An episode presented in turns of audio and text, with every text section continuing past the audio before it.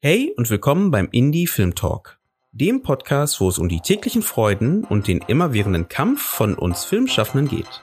Viel Spaß!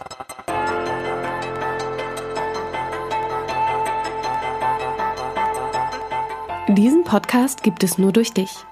Damit es noch lange Indie Film Talk Content gibt, ob als Podcast, Live-Event oder Fachartikel zu speziellen Themen rund um die Filmszene und das Filmschaffen, unterstütze uns mit einem Abo deiner Wahl bei Steady oder über PayPal. Den Link findest du in den Show Notes. Danke dir. Und jetzt viel Spaß mit einer neuen informativen Folge vom Indie Film Talk Podcast. Schön, dass ihr wieder eingeschaltet habt beim Indie Film Talk Podcast und dass ihr heute wieder dabei seid. In dieser aktuellen Folge machen wir mal wieder ein Roundtable. Das machen wir leider viel zu selten. Ähm, mit tollen Gästen und wir reden über Filme, die man als Filmschaffender oder filmschaffende Person gesehen haben sollte. Und ich mache da ganz da im Kopf Anführungsstriche ran, weil das ist natürlich eine subjektive Auswahl von meinen Gästen und mir. Das sind Filme, die uns selber so inspiriert haben, selber Filme zu machen oder auch interessante Aspekte haben und auf spannende Art und Weise zeigen, wie man auch Film denken kann. Wen habe ich hier? Ich bin ja natürlich nicht alleine. Ähm, ich fange einfach rechts von mir an mit der Shamila Längsfeld, Regisseurin, und mehr sage ich nicht. Wir sagen beim Indie Film Talk immer, man stellt sich ja selbst vor. Äh, dementsprechend kannst du ja gerne was dazu sagen. Wer bist ja, du? Ja, sehr gerne. Ich freue mich auf jeden Fall hier zu sein. Ähm, ich bin Shamila, mache Regie und Drehbuch vor allem, auch manchmal so ein bisschen VFX und ähm, mache sehr gerne Genre, Action, ähm, so ein bisschen Horror, Sci-Fi. Ähm, genau, das ist so das, was ich liebe zu machen und auch zu schauen. Und ich freue mich hier zu sein. Cool, cool. Dominik, Mal wieder. Mal wieder. äh, ja, ich bin Dominik Balko. Äh, ich war in der einen oder anderen Episode schon da zum Thema den eigenen Film online vermarkten, zum Thema Schauspielführung mhm. und ja. so weiter und so fort. Genau, ich bin Regisseur aus Berlin, viele Jahre mein Geld als Musikvideoregisseur hauptsächlich verdient, in den letzten Jahren immer mehr den Fokus zum Thema kurz und lang. Mhm.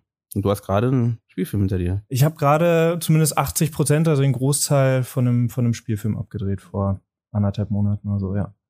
Toll, toll. Du bist jetzt also im Schnittprozess genau. wahrscheinlich, genau. ne? Also eigentlich kopfvoll mit anderen Sachen, aber ist ja auch ganz schön, mal sich vielleicht ein bisschen frei zu reden. Und eine gute Ausrede nochmal, die Filme, die einen inspiriert Stimmt. haben, zu schauen oder in Erinnerung zu schwelgen. Und der dritte im Bunde ist der Dieter, ne? Ja, mein Name ist Dieter Primig. Ich bin sehr laut manchmal, deswegen, falls jemand beschwert beim Podcast. Ich mache ihn mal ein bisschen leiser. ja, ich wohne auch in Berlin.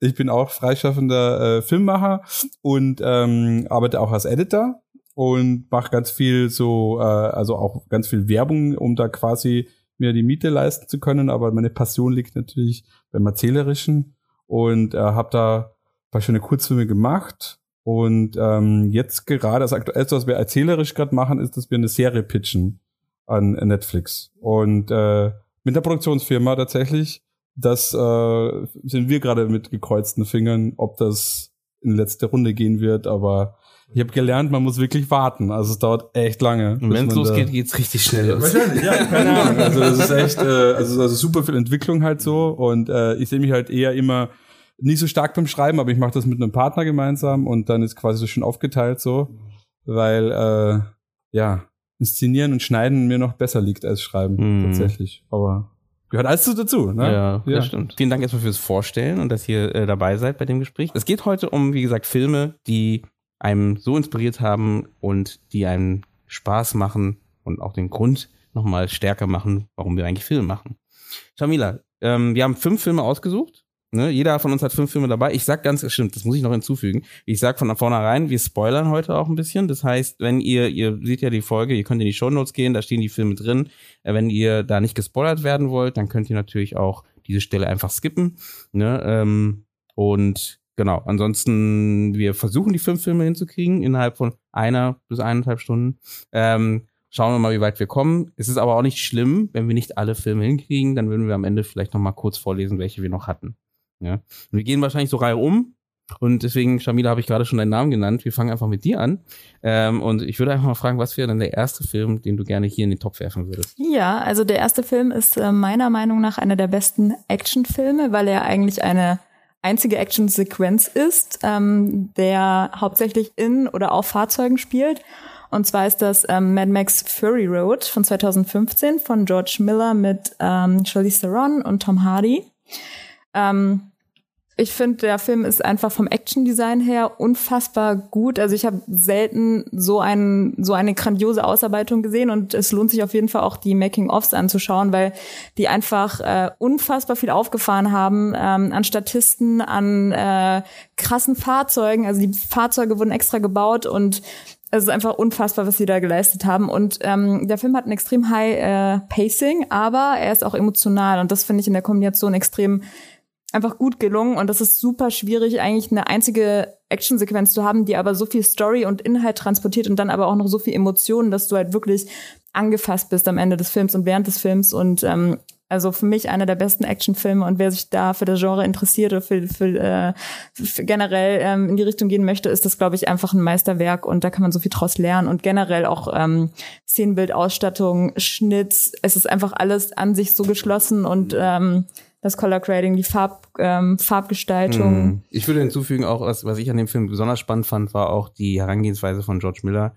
und dem Kameradepartment, die Actionsequenzen so darzustellen, dass immer da, wo die Action passiert, immer an einem Punkt weitergeführt wird. Ne? Dass du halt nicht hin und her springst und die Augen die ganze Zeit irgendwie suchen müssen nach der Action, sondern wirklich, dass du genau weißt, du hast da hingeguckt und bleibst mit dem Augen einfach da. Und das fand ich halt ein sehr spannende Herangehensweise daran. Deswegen funktioniert die Geschichte auch unter Blot, weil sonst kannst du eigentlich nicht dranbleiben. Also mhm. Also inhaltlich einfach. Ähm, die mussten sich irgendwie ähm, einen Weg ja, heraussuchen, um einfach den Inhalt zu transportieren, die Geschichte zu transportieren, weil dieser komplette Film ist eigentlich eine einzige Action-Szene und mhm. ähm, dann findet man eben ähm, solche Strukturen und solche Muster und das ist halt unfassbar gut. Mhm. Du wolltest was sagen, oder?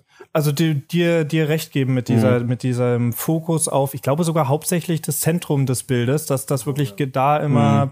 pingenau quasi die Action oder die Bewegung oder die Handlung stattfindet. Und ja, ich kann mich eigentlich nur dem, was ihr gesagt habt, anschließen. Das ist äh, einer der beeindruckendsten Actionfilme. Jemand von euch die Schwarz-Weiß-Version mal gesehen? Nee, tatsächlich. Oh, die, die, die alten gibt. Filme? Ja, genau. ja. Aber mhm. was ich, was ich empfehlen kann, das ist tatsächlich immer, wenn ich gefragt werde, was sind denn äh, Filme, die durch 3D wirklich exorbitant besser sind, von denen, die ich im Kino gesehen habe. Das ist einer von den drei Filmen, die mir da nur einfallen, mhm. tatsächlich. Hast du ihn in 3D gesehen? Ja, ja, ja, ich habe ihn in 3D im IMAX damals gesehen und der wurde dann sogar noch mal elevated von der, von der mhm. Qualität. Ist einer der wenigen, der es wirklich cool und clever genutzt hat. Äh, ist auch spannend, auch dass George Miller, ich meine, der hat ein hohes Alter. Ja. ne? Und dann so ein Action-Brett irgendwie zu liefern, ist schon spannend. Hätte man jetzt auch, glaube ich, nicht so erwartet. Aber der hat sich ja sein ganzes Leben lang nur damit eigentlich beschäftigt, also mit der Mad Max-Reihe. Also der hat, glaube ich, auch äh, fast ausschließlich nur Mad Max gedreht. Happy Feet. Und, ah ja, genau, den Animationsfilm. also wenige andere Filme, aber das war so sein Fokus. Und der Film hat auch extrem lange in der Entwicklung gebraucht, mhm. weil die halt eben diese krassen Action-Szenen haben. Und die haben das wirklich ähm, Step by Step mit Revisuals aufgelöst. Und äh, ich glaube, drei, vier, fünf Jahre haben die davor entwickelt, um dann überhaupt mal in die Produktion zu gehen. War das so wieder der, der Start? Und man merkt ja, dass es jetzt gerade wieder so ein Trend ist, dass man mehr Practicals, ne, mehr am Set macht, mehr Action am Set macht. Und das war ja wieder so ein Leuchtturmprojekt eigentlich, was zeigt so, was man da rausholen kann, wenn man das so umsetzt. Habt ihr das Gefühl gehabt, dass das so ein bisschen das auch mehr angetrieben hat, dass man da mehr in diese Richtung guckt? Danach kam ja dann sowas wie John Wick. Ich weiß genau. nicht, ob genau. die sich gegenseitig beeinflusst haben, aber es stimmt schon. Das war so einer der ersten, die jetzt in den letzten Jetzt ist wahrscheinlich auch schon wieder sieben Jahre oder mm. sechs Jahre oder, oder so. Wann her. hast du gesagt, kam der raus? Seit 2015, also sechs Jahre. Sechs ja. Jahre, ja. Dass in den letzten fünf, sechs Jahren immer mehr dieser Fokus auf, auf, auf aus der Hand, handgemachte echt, Sachen, handgemachte, genau, nicht aus der Hand genau. gefilmt, aber handgemachte mhm. Action und so weiter. Mhm. Stimmt. Aber man sieht auch, äh, gerade jetzt auf Netflix, ähm, es wird so schnell und so viel produziert, auch gerade so in diesem Action-Bereich, dass halt auch, finde ich, das Action-Design total ähm, außen vor ist und so viel zu kurz kommt, weil so schnell produziert wird und man das gar nicht gut planen kann. Finde ich schon, dass man das merkt, ähm, dass ganz oft die Action-Szenen irgendwie halt nicht ausgeklügelt sind oder dass sie einfach wenig vermitteln, dass es wirklich dann rein um, um die Visualität geht zum Beispiel und wenig darüber dann Emotionen oder Inhalt zu transportieren. Und ich finde, das merkt man schon, dass es ähm, zu kurz kommt heutzutage, weil eben so viel und so schnell produziert wird. Und da ist Mad Max Fury Road für mich so ein Film, der eigentlich allen Actionfilmen so eigentlich zeigt, wie es gehen sollte. Mhm. Ähm, weil das halt so unglaublich gut funktioniert und auch auf so vielen Ebenen funktioniert. Hast, hast du ein Beispiel, wo du sagst, das funktioniert nicht? Du hast gerade gemeint, bei so viel mm, produziert Zum Beispiel James Bond Casino Royale. Ähm, da sind die Actionsequenzen ja also total verschnitten. Viel zu schnell, also total un, unsteady. Ähm, da haben sie genau was anderes gemacht, ähm, was du gerade erzählt hast, nämlich dass ähm, dein Blick wandert die ganze Zeit im, im Frame, weil du nicht weißt, wo du hinschauen sollst und ähm, die Action immer woanders stattfindet und das macht dich verrückt. Mhm. Gleichzeitig ist der Schnitt auch total inkonsequent. Ähm, lohnt sich da mal reinzugucken. Ähm, Spannend. Da. Casino, Casino Royale habe ich sogar noch als ziemlich gut geschnittene Erinnerung. Gerade diese Parcours-Szene am Anfang, der da, der danach kam, da weiß ich, dass der so ein super unangenehmes Schnittgewitter war. Oh, warte Quantum mal, nicht, of nicht, dass ich das jetzt gerade verwechsle. Ähm, ach, dann war, ja, ich nehme alles zurück, dann war der das mit den schlechten Action-Szenen. also, einer hatte auf jeden Fall extrem schlechte Action-Szenen, ja. Nee, aber das, da gebe ich dir recht. Ich meine, das ist ja nicht der einzige, ne? Egal, ob es jetzt die Taken-Reihe ist oder was auch immer, ne? Wo du merkst halt einfach, die, da geht's ja mehr um körperliche Action, ne? Also, dass da einfach die Leute nicht das liefern konnten, ne, und dementsprechend einfach mehr zerschnitten wurde einfach in der Zeit, ne, und da muss ich dir auch recht geben, dass halt sowas wie Mad Max da Zeit gelassen, also lustig, ne, weil es geht ja um Action, es geht um Schnelligkeit, aber trotzdem Zeit gelassen hat oder auch die, die Technik verstanden. Das ist ja so wie mit der 3D-Technik, wo viele nicht verstanden haben, wie man halt 3D so umsetzt, dass man es halt gut sehen kann, weil sonst immer viel zu schnell geschnitten wird etc. Du hast gar nicht die Zeit, die Informationen zu verarbeiten, die dir ins Gesicht ge ge gepresst werden. Und da merkst du, dass einfach diese Action verstanden wurde und versucht wurde, damit halt wirklich, wie erzählen wir die Geschichte mit dieser mit dieser äh, Art und Weise, wie wir die erzählen. Dieter, wie fandest du Mad Max? Äh, ich, ich, also ich habe ihn einmal nur gesehen im Kino eben. Ich hätte aber gerne die Schwarz-Weiß-Version auch angeschaut, äh, weil äh, ich habe da auch einen Trailer davon. Da gab es ja Trailer davon. Das hat, die haben das auch nicht Schwarz-Weiß genannt, sondern irgendwie Grayscale irgendwas, keine Ahnung. Grayscale-Version. Chrom, Chrom, ja irgendwie so Monochrom-Version. Monochrom, so. Monochrom-Version, ja. ja, okay. ähm, ich kann, ich, ich habe mir natürlich auch so angeschaut. Ich kann mich erinnern, dass es darum ging, irgendwie auch, wie die Sachen geframed haben, also im, im Center geframed haben. Ich kann äh, mir erinnern, dass die Chemie zwischen den Darstellern nicht so gut war, glaube ich. Äh, also zwischen dem, wie heißt der Hauptdarsteller? Tom Hardy. Genau, hat Tom Hardy und der Charlize Theron, dass das ja. nicht so, aber vielleicht merkt man im Film nicht. Also es, äh, nee, aber, ja. aber das äh, ist immer interessant, das dann so mitzukriegen, dass, äh, na, wie es dann hinter den Kulissen mhm. läuft und ähm, äh, ja, also ich bin Fan davon, Sachen praktisch zu machen. Also ich sehe das bei, also einer meiner Lieblingsvergleiche, jetzt ganz großen Vergleiche, so finde ich, ist äh, die ganzen Herr der Ringe-Filme, wobei das mehr praktisch gemacht wurde und die ganzen Hobbit-Filme, die nicht so mein Café sind, sagt man so. Mhm. Also einfach, was sieht man total. Und da ist halt ganz viel Miniaturzeug gemacht worden, auch so bei Herr der Ringe. Und ich finde es total schön. Also es wirkt total toll. Mhm. Und äh, ich finde, es altert sehr äh, würdevoll. Ne? Und generell solche Filme, äh, die kannst du dann in also wenn du, wenn du da Visual Effects lastige Filme aus den 2000ern anschaust, das ist wirklich hässlich heutzutage anzuschauen, weil es einfach so ganz schlecht altert. So, ne? Ich glaube auch das hoffentlich zumindest, das ist mein Glaube an das Gute im Menschen, dass, dass das den Filmschaffenden da in den entsprechenden Hollywood-Studios auch einfach vielleicht in den letzten Jahren wirklich so ging, dass das jetzt einerseits vielleicht wirklich durch Mad Max und andere Filme aus der Zeit geprägt wurde, aber einfach auch die gemerkt haben, dass, dass zehn Jahre alte Filme schlechter aussehen als 30 Jahre alte Filme, einfach weil sie zu viel auf Visual Effects ge Wert gelegt haben, die sich einfach, die einfach wahnsinnig schnelles Verfallsdatum haben. Und die spannendste neue Sache, die ich finde, die jetzt angewendet wird, die wahrscheinlich, weiß nicht, in Berlin, glaube ich, gibt es sogar eine Studie, die das schon machen. Visual Production. Diese äh, Hintergründe, wo sie quasi wie Mandalorian oder was, wo sie das gemacht haben, so, wo du sagst, du bringst es in Camera, aber es ist eigentlich ein Visual Effect, aber es ist in Camera und sieht dadurch total mhm. super aus. Mhm. Und da finde ich auch ein Fan davon. Äh, aber Mad Max wurde ja wirklich in der Wüste gedreht. Ja, das stimmt. Was ein krasser logistischer Aufwand ist. So. Ich glaube, Virtual Production ist eine gute Möglichkeit ja. jetzt für äh, uns äh, Indie-Filmer besonders. Ne? Indie also, genau. Gibt's in Berlin Studio? Ja, Babels, ja? Babelsberg ja. hat jetzt auf jeden Fall mhm. ganz frisch so eine, so eine Stage. Das genau, weiß ich. Weiß München ich ist auch einer am Aufmachen. Ich kenne jemanden auch, der einen aufmacht. Also wenn du, ah. ja. Oh, sogar im kleineren Bereich. Das ist natürlich noch spannender mhm. dann. Genau, also Klingt, als würdest du eine aufmachen. das klingt wie so. In dem Filmtalk Visual Production Studio? Alles klar. Nee, ähm, Themawechsel. okay. Cool. Nächster Film. Genau, nächster Film. Nee, deswegen, ich glaube, da haben wir äh, auch schön darüber gesprochen. Darum geht's ja genau, dieser Podcast oder diese Folge.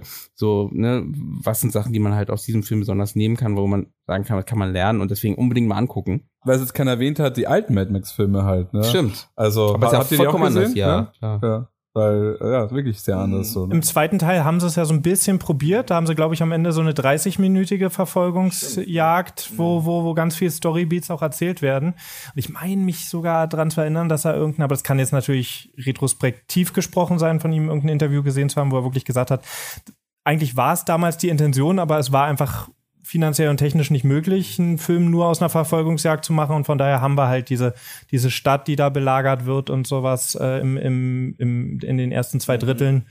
Äh, und nur den Klimax dann in dieser, dieser ewigen Verfolgungsjagd. Das war ja damals für seine Zeit, glaube ich, eine der längsten auch- Verfolgungsjagden. Als letztes Mad zu Mad Max, 2. was, mir, sorry, dass ich äh, interrupte.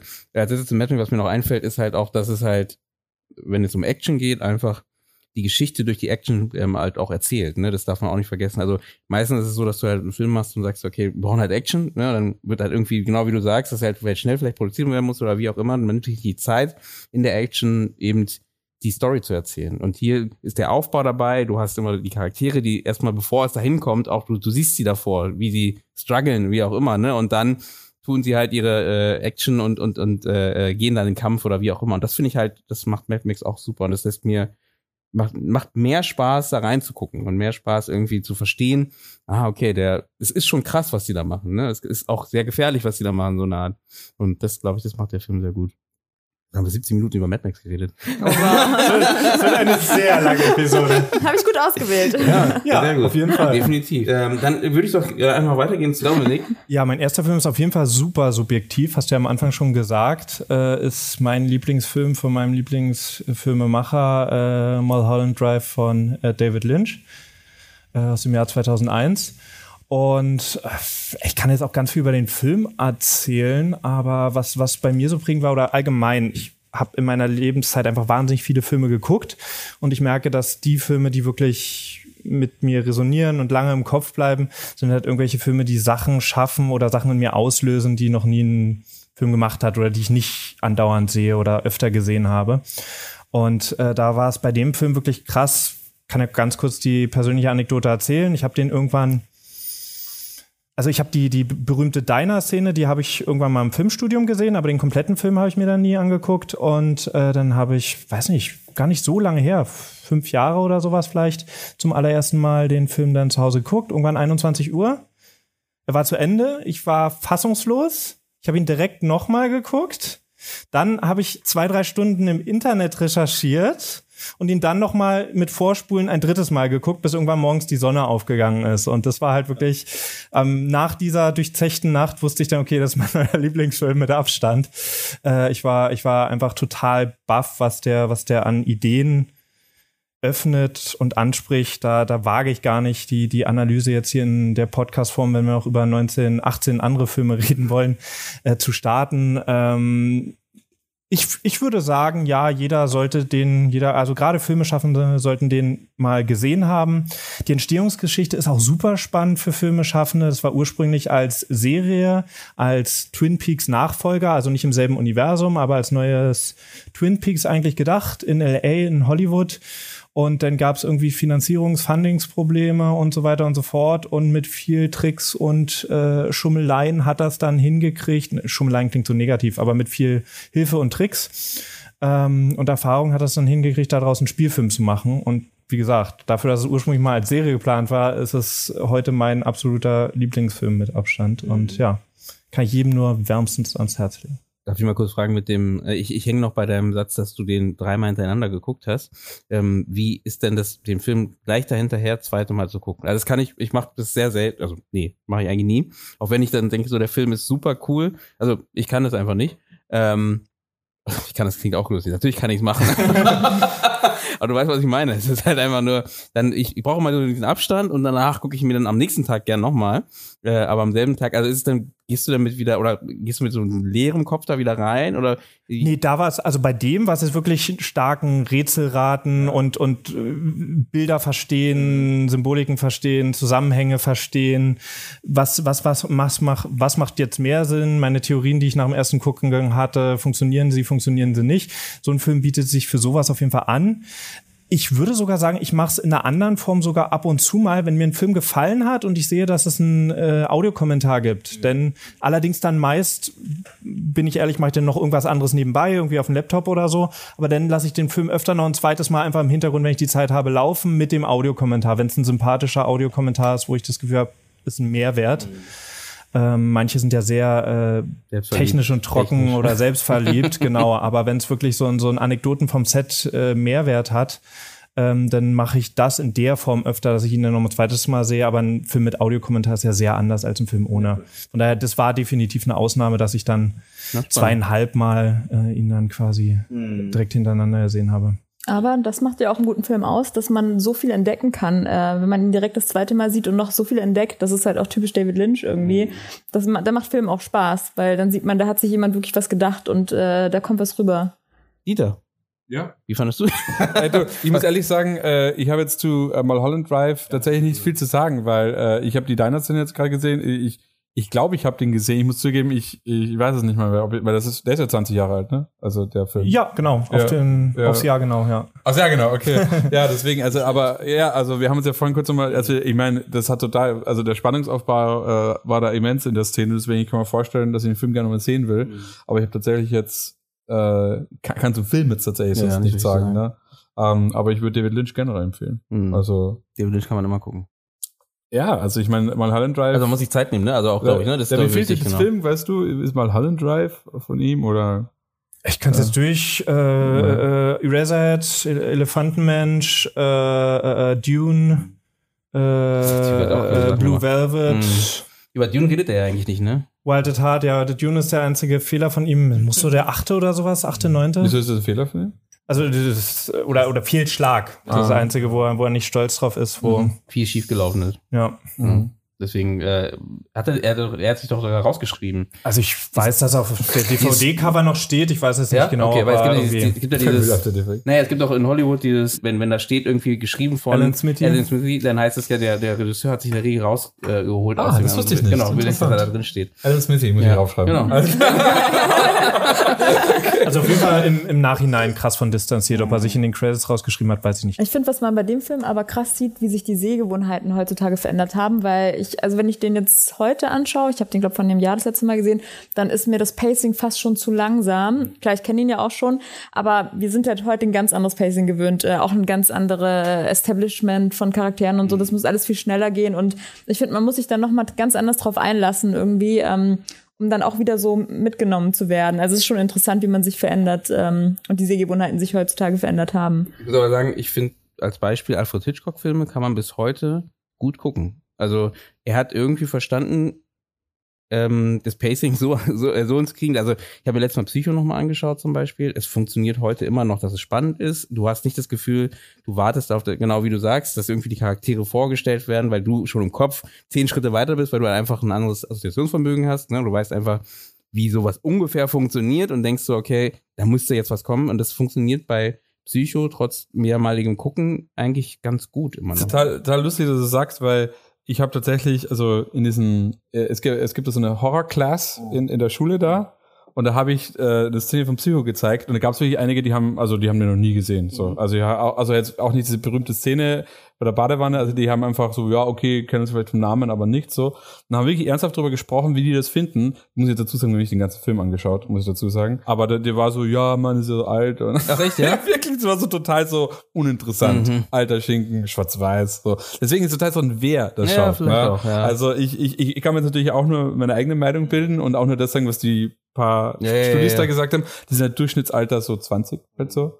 Aber da war es echt so, pff, ja, irgendwie lächerlich, so auf Ach die so, Art. Spannend, ja. spannend. Ja, weil, weißt du, da ist ja dieses Ding, wo, wo das Auge dann so ganz groß wird und dann wo der Abfluss ist, was so total genial ist und die fand das irgendwie ulkig, so. Aber ich muss auch, das ist das Interessante, wirklich ne? sagen, ja, du sagst Sehgewohnheiten ändern ja, sich. total. Ja. Also aber so alt, so. Ganz kurz für die Zuschauer, das, äh, an eine Schule, an der du dozierst, glaube ich. Das war, also, das war ein Schüler, die, die du doziert Schüler, hast. Genau, okay. ja, genau. Aber ich meine, Das war jetzt nur interessant, Aber weil die. Könntest, da würde ich vielleicht auch überlegen, hat es vielleicht was damit zu tun, man muss sich auch hier wieder Zeit nehmen dafür. Ich meine, wenn es jetzt einfach nur eine Szene ist, die man sich anguckt, da ist natürlich eine Szene stärker, wie ein Beispiel irgendwie von Lahen oder so. Ne? Das haben wir auch in der äh, Filmuni immer Lahen gezeigt, habe ich das Gefühl. ähm, und äh, da ist einfach eine Szene, glaube ich, da stärker, als wenn du halt eine Szene aus Psycho zeigst, weil da würde ich dir recht geben, dass diese Szene, wo die äh, ermordet wird zum Beispiel, Spoiler, ähm, Psycho kann man, glaube ich, spoilern. ähm, die ist jetzt nicht so aus, aus aktueller Zeit ist wahrscheinlich nicht so dramatisch, weil es ist immer nicht so, so brutal, wie man jetzt irgendwie einen Jason, der durch die, die, die Stadt mordet, so eine Art. Ne? Das, das ist schon eine ganz andere Liga. Deswegen, wenn man den ganzen Film aber guckt und sich auf die, die, ähm, also die, auf die Dramaturgie einlässt, ne, und wirklich guckt, dass man, also da, da ich glaube, dann merkst du die Spannung erst wirklich mhm. da drin. Aber ja, es kann sein, dass natürlich auch da das nicht mehr funktioniert. Eine, eine Hauptdarstellerin, die nach der Hälfte des Films plötzlich genau. umgebracht wird, ist heute immer noch sau effektiv. Genau. Passiert einfach immer noch nicht so oft, ne? Ja. Also deswegen ist, ich glaube, da funktioniert einiges. Dieter, du hast gerade sowieso was gesagt, deswegen würde ich doch gleich weitergeben den Ball und sagen, dein nächsten Film, dein, der nächste Film, über den wir äh, sprechen. Ja, also den, den ich als erstes ausgesucht habe, das war dieser Film, der heißt Once Were Warriors, den ich einen komischen Titel im Aussprechen schon immer finde. Was ist das so? One Warriors? Ein Zungenbrecher. Ja, ein Zungenbrecher wirklich der Titel. und der ist auch nicht bekannt. Das ist ein Film aus Neuseeland, aus den 90ern. Äh, ich glaube irgendwie Mitte 90, 96 oder irgendwie so. Müsste ich jetzt nachschauen, ich weiß es nicht genau. Ich habe halt wirklich so ausgesucht jetzt so aus dem Bauch heraus, was ich einfach interessant finde. Ich habe jetzt nicht irgendeinen großen Aspekt gehabt wie äh, das könnte Kritikern gefallen oder so, sondern eher so, das gefällt mir, das widerspiegelt auch so, also habe ich total spannend gefunden. In dem Film geht es quasi äh, um äh, die Maori-Gesellschaft in Neuseeland und äh, das sind eigentlich Krieger gewesen oder sind es eigentlich immer noch, so die es gibt. Aber da gibt es ein riesengroßes Gang, äh, eine riesengroße Gangszene. Also es hat super viel dann mit Gewalt zu tun, äh, mit Drogen und so weiter und äh, schwieriges soziales Milieu. Uh, und ähm, da wird die Geschichte erzählt eigentlich von einer Frau, die halt eine Familie hat, wo es einen Ehemann gibt und die Kinder.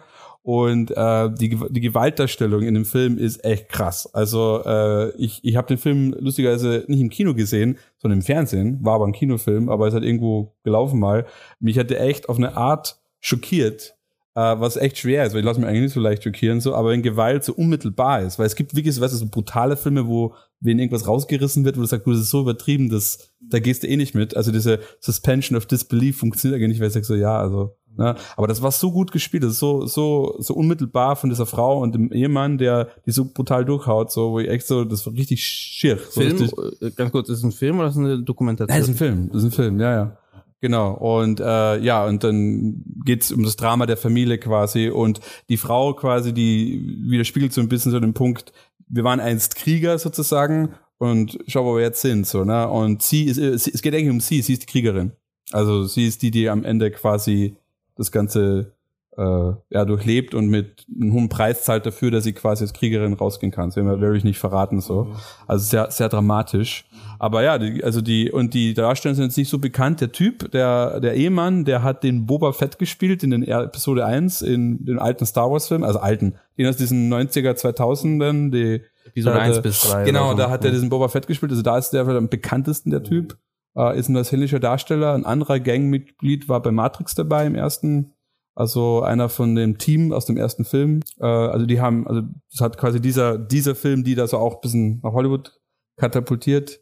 Aber äh, ich, also ich sag vor allem deswegen, weil das, weil das Thema interessant war, weil es auch so, okay, ist ein bisschen ein spezielles Thema natürlich, so, vor allem wenn man so aus Deutschland, Österreich ist, man sagt man, keine Ahnung, Maori, ja klar, ne, schon mal gehört und so aber das war wirklich so ein bisschen so, so ein Einblick. so eine Gang gibt da auch so, ne, das weiß man ja, glaube ich, auch nicht hier so sehr in Deutschland oder ne. Ja, es ist halt so wie, ich, ich meine, so wie jetzt über die Indianer reden wird, so, ne, also das ist auch so, die haben halt, äh, also gibt's halt soziale Probleme halt und in dem Fall äh, ist es halt so, kriegst du so einen Einblick in diesen Film, in diese Gesellschaft und vor allem die Gewaltdarstellung, wie gesagt. Und wo man auch natürlich diskutieren kann, braucht solche Filme, soll es solche Filme geben, wo sowas überhaupt gezeigt wird?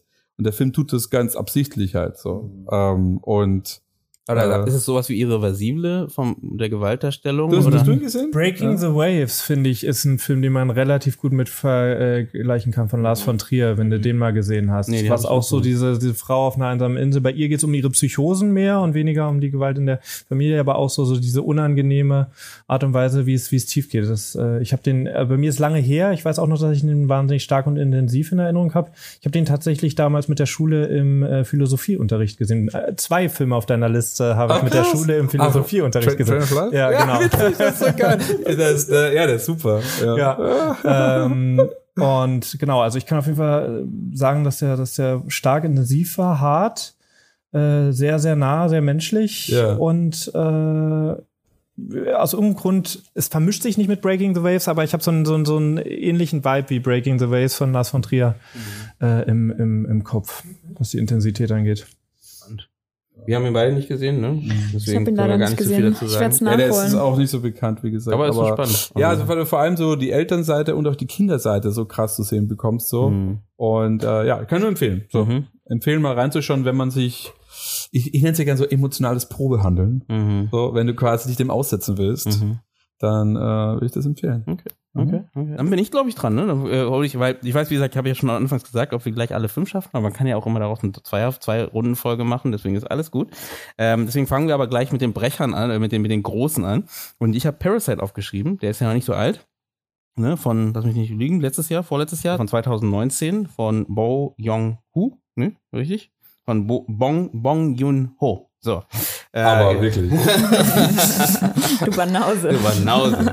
Du magst den Film, aber du kannst den Regisseur nicht aussprechen. das war so einer von den Filmen, die ich äh, schnell wiederholt habe und dann gerne auch, ähm, ich mache gerne eigentlich so eine Analyse Tage eigentlich, wenn, wenn die Zeit da ist, man sich nochmal hinsetzt und einzelne Szenen rausnimmt aus dem Film, dann da nochmal genauer anschaut, wieso nimmt sich die so mit, äh, diese Szene und dann da nochmal durchgeht und dann guckt man sich nochmal den ganzen Film an, nimmt vielleicht ein paar Stellen raus, wie zum Beispiel du nimmst einfach mal die Musik raus, also vom Kopf, äh, wenn es geht, wenn es auch ohne Musik gibt, äh, oder legst einfach mal andere Musik drunter ne, und guckst mal, wie, wie diese Szene mal so wirkt und so. Und äh, das war so ein Film, wo man das super machen kann, weil es einfach so spannend ist, wie, also ich, von meinem Empfinden ist der halt so durchgehend perfekt gestaltet.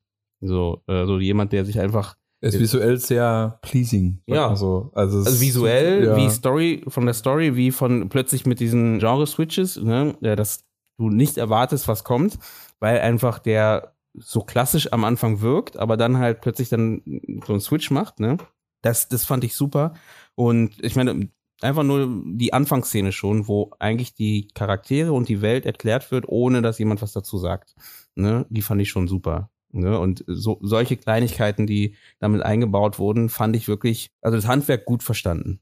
Ne? Absolut. Äh, du sprichst ja gerade den Anfang an. Äh, da fällt mir auch die Montagesequenz ein, wenn sie äh, schlussendlich die die Frau loswerden, die, die Haushaltsdame als letzte, diese, diese Montage mit dem Ganzen und zum Arzt gehen mhm. und dann im Krankenhaus ein Foto und die Allergie, die sie da gegen Pfirsiche, glaube ich, oder so hat, mhm. äh, äh bis hin dann zu dem blutigen Taschentuch im Mülleimer. Das ist einfach eine, eine großartige Masterclass in How-to-Montagesequenz. Mhm.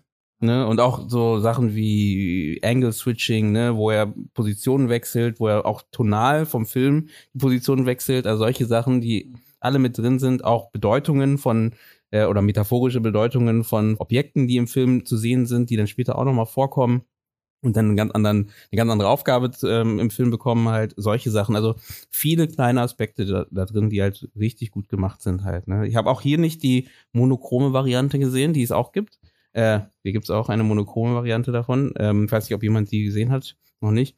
Ähm, ob die, ich weiß auch nicht, ob die jetzt mehr gibt im Ganzen. Ähm, aber ich fand, wie gesagt, so wie er war, ein sehr, sehr guter Film. Das Staging ist auch außerordentlich. Also ich glaube, da kann sich jeder, jede Filmstudentin was so abschauen, mhm. einfach, weil das auf den Punkt geplant ist, das Framing mit dem Staging und die Kameraarbeit ist einfach grandios. Mhm. Also da, das ist so gut gemacht, einfach so auf den Punkt präzisiös geplant und gespielt und ähm, das ist wirklich eine Masterclass, mhm. also auf allen Ebenen. Finde ich auch. Also. Hat er was gewonnen? also er hat einfach mal den Oscar gewonnen, glaube ich. Ja. Aber ja, so ein bisschen. Ja. Deine? du wusstest gerade nicht, ob Ironie oder nicht. Ja, nee, ich wusste wirklich nicht. Ich wusste okay. wirklich nicht. Aber nee, er, hat, genau, hat er wirklich? Er hat den Oscar gewonnen. Okay. Und das war auch was Besonderes, weil ähm, es hat noch kein äh, ausländischer Film. Ja, äh, nicht englischsprachig. Ja, stimmt, ja, Film, das war, ja, ähm, hat den, den ja, besten ja. Film Oscar Ja. gewonnen, ne? Ja, der- Und beste also Regie, ganz- ne? Nee, bester Film, beste Regie, Genau. bester ausländischer und noch irgendwas. Ich glaube, Alles Drehbuch. richtig gemacht. Aber es ist, das passt zum Film. Also Ja. manchmal hat man ja manchmal bei den Oscars so das Gefühl, so, hm, ja, ist gut, aber es ist so gut, aber bei dem fand ich richtig Verdient in dem Jahr, Herausragend. was da alles noch war. Genau. Ja, auf jeden Fall. Ja.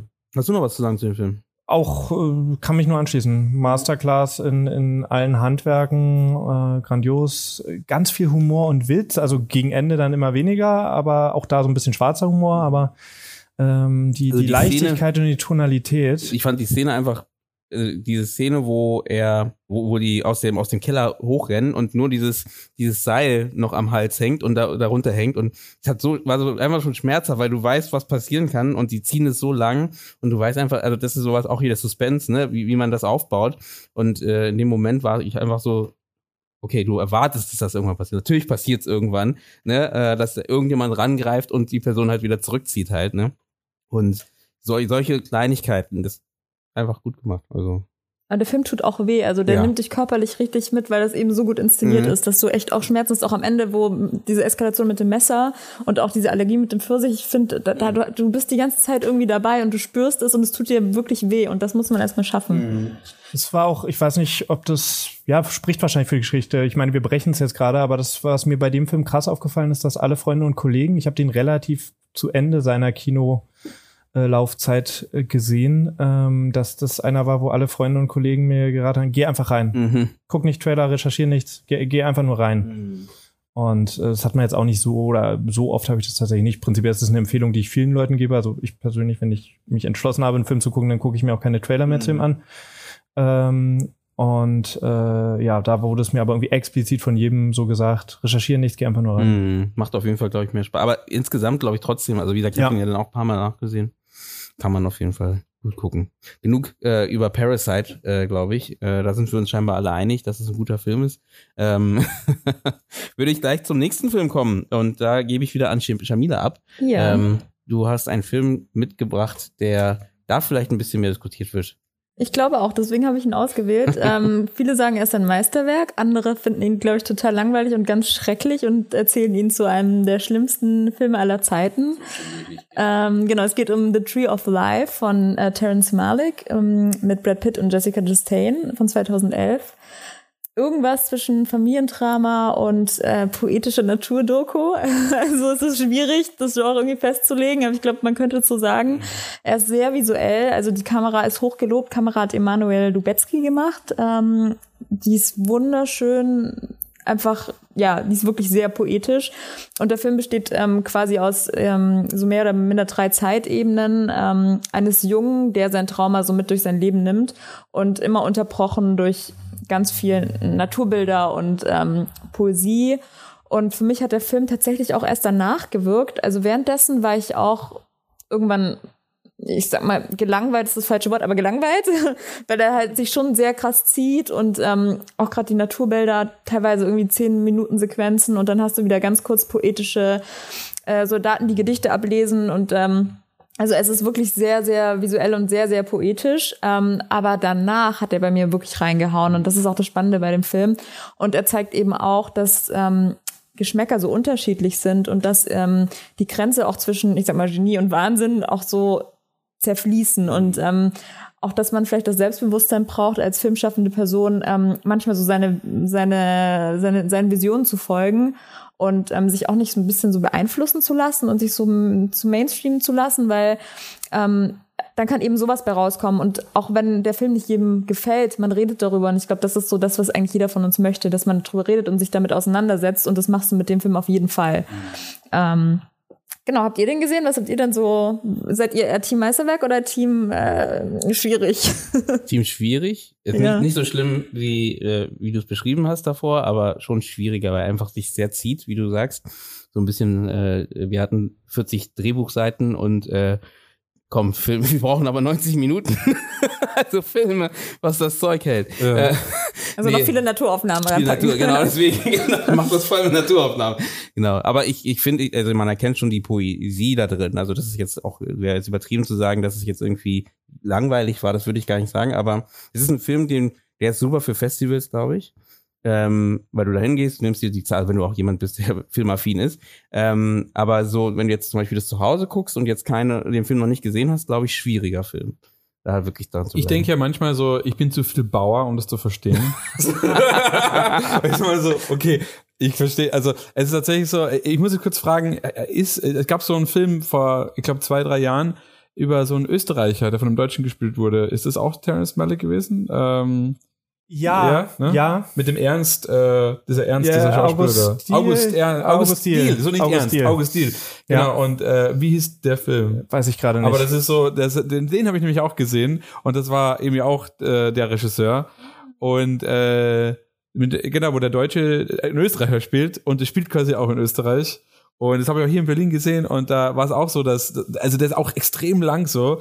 Und ich habe mich auch so gefragt, ich bin wahrscheinlich zu viel Bauer, um um das geil zu finden. ich weiß, also, also, aber auf der einen Seite, ich finde es total mutig, das zu machen. Auf der anderen Seite ähm, ähm, habe ich dann fast das Gefühl, ich brauche jemanden, der mir das noch zusätzlich ein bisschen erklärt, warum das jetzt so ist, weil ich könnte gleichzeitig sagen, na, wenn man so rauschen, dann ist für mich auch okay. So. und deswegen, aber das, äh, aber das, ähm, keine Ahnung, also da würde mich voll interessieren, äh, du hast es eben nicht als zu lange empfunden, ne? Sondern du für dich was. Doch, währenddessen auf jeden Fall. Ähm, das hat sich für mich auch gezogen. Also ich fand die Bilder natürlich schon, Visualität und Tonalität ist Ja, grandios. also das muss ich auch sagen. Ähm, das währenddessen hat sich für mich auch gezogen, aber danach hat es dann so gewirkt und reingehauen reingehauen. Also danach dachte ich mir, krass. Und dann habe ich ihn auch irgendwann nochmal angeschaut. Ähm, ich habe damals im Kino gearbeitet, deswegen auf 35 Millimeter in groß. Und da konnte man mhm. natürlich auch immer, wenn er Zeit war, sich wieder in den Saal setzen und die Filme schauen.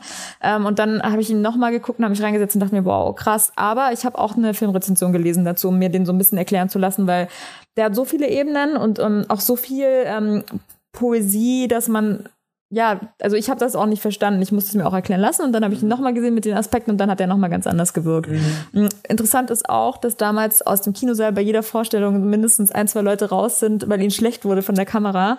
Ähm, die ist grandios, aber die ist natürlich, die fliegt teilweise durch die Gegend und bewegt sich auch sehr stark und das war auch 2011, da waren so mit Thronen, also heute siehst du ja in jedem Musikvideo und in jedem Film irgendwie ganz viele Thronenshots, das hattest du damals auch noch nicht so und ähm, also super spannend, bei dem Film wird ähm, vielleicht schlecht, so kleine Warnung. Ähm, aber, aber lustig, ja. dass man hier das annimmt äh, bei dem Film, also die, die es gut finden, aber bei M. Night Shyamalan, Shyamalan Filme eben nicht, weil er hat auch öfter mal solche Bewegungen, Kamerabewegungen, äh, ich weiß nicht, ob ihr Old gesehen habt jetzt, den aktuellen, auch genau dasselbe, aber macht, macht er immer wieder, aber da finde ich... Sehr unmotiviert, ja, die genau, Kamera. Genau, aber da, aber theoretisch gesehen könnte man ja sagen, er, also ich glaube, er denkt sich das. er denkt sich das nicht. aber ich glaube, genau, ich glaube, da geht's in die Poesie-Richtung und dann nimmt man das halt an als so eine ne, es ist Poetik, ne, und äh, das ist voll okay in dem Sinne. Mhm. Es kommt bei, bei sowas, glaube ich, auch, da sind wir wieder beim Subjektiven, es kommt ganz viel auch drauf an, ob du das Gefühl hast, da weiß jemand, was er tut. Mhm.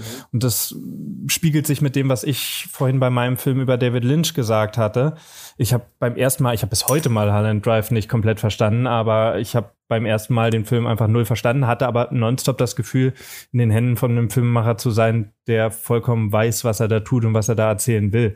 Und äh, den äh, Tree of Life habe ich leider nicht gesehen, aber die Terrence Malick Filme, die ich gesehen habe, die haben ja alle dieses dieses etwas etwas zu lang erzählte, etwas zu poetische, um es jetzt negativ auszudrücken, ähm, aber wo du auf jeden Fall das Gefühl hast, da weiß einer, was er tut und er, er, ich meine alleine schon die Abstände zwischen seinen Filmen. Ich weiß es jetzt nicht ganz genau, aber wenn man guckt, was Terence Malick, Schmale Grad war sein erster oder zweiter Film oder sowas, was der in seiner Filmografie an Filmen gedreht hat und du dir anguckst, was in derselben Zeit ein äh, Spielberg, mhm. äh, Tarantino oder wer auch immer gedreht hat, das ist zwei, drei, viermal so viel. Mhm. Ähm, und Aber das heißt, der, der nimmt sich, glaube ich, auch wirklich wahnsinnig viel Zeit, um das genau so zu machen, wie er es halt haben will und dreht dann halt nur alle fünf, sechs, sieben Jahre einen Film. Aber das heißt, du würdest ähm, einen Film, wo du der, der Regisseur halt einfach eine, eine Track Record hat, würdest du eher ähm, verzeihen, dass er, also du würdest automatisch denken, da ist was dahinter.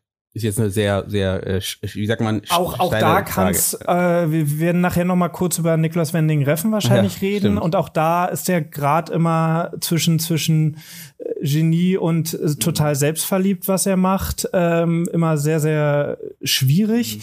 Von daher würde ich jetzt nicht eine Carte Blanche jeden Filmschaffenden geben, außer David Lynch.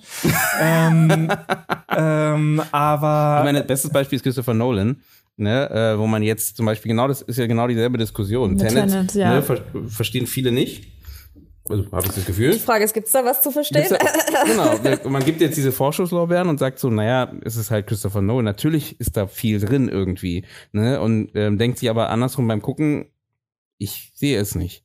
So, und äh, gibt man da vielleicht dem, dem, dem Filmschaffenden da zu viel Macht, ne? Und vielleicht ist es auch einfach mal, einfach mal ausprobiert und mal gesagt, so, das ist so wie wenn du in eine, in eine Kunstgalerie gehst und äh, ein Bild siehst mit einem blauen Punkt drauf und weil der, der Künstler halt schon bekannt ist, denkst du sofort, ja, der hat sich gedacht, ne? Und wenn er eben nicht so bekannt ist, denkst du erstmal so, blauer Punkt, was wäre denn? Spielt auf jeden Fall mit rein. Also in gewissen mhm. Qualität Bestimmt, ne? und Ruf, was sich Leute erarbeitet haben, ist dann ja auch ein Markenzeichen. Und da gibt's halt auch nur so eine Handvoll Regisseure. Da ist, glaube ich, Tarantino so die größte Marke, zusammen mit Nolan wahrscheinlich, wo Leute wirklich nicht, weil es ein Leonardo DiCaprio oder ein Brett Pitt-Film ist, sondern weil die Leute ins Kino gehen, weil es der neue Quentin Tarantino-Film ist. Da gibt's relativ Spielberg war seinerzeit vielleicht auch noch, aber so jetzt in den letzten Jahren würde ich auch nicht sagen, dass so viele Leute unbedingt in Bridge of Spice gegangen sind, weil es der neue Steven Spielberg-Film, sondern eher, weil es ein Tom Hanks-Film ist oder weil das Thema sie interessiert Bei hat. Spielberg ist mehr die Franchise, ne, muss man auch sagen. Aber ich meine, Spielberg hat ja relativ früh mit Emblem angefangen, halt äh, auch mehr in die Franchise, also mehr in diese, in der Gastronomie würde man wahrscheinlich sagen, Systemgastronomie, würde man sagen dazu. Und äh, beim Film weiß nicht, ob man das Systemfilm machen äh, sagen kann. Und ich glaube, daher ist so ein bisschen weggeschiftet von dem Charakter selber, Spielberg, der super coole Filme macht, zu die, die Marken, die er gegründet sind, halt riesig, ne? Ja, aber dann kannst du gleich weitermachen mit deinem Beispiel. Äh, ich überlege gerade, was jetzt weit. Ah, genau. Du hattest äh, gerade hatte, den schönen Bogen Winning Refn. Winning Refn, ja, dann, dann springe ich einfach eins vor, genau.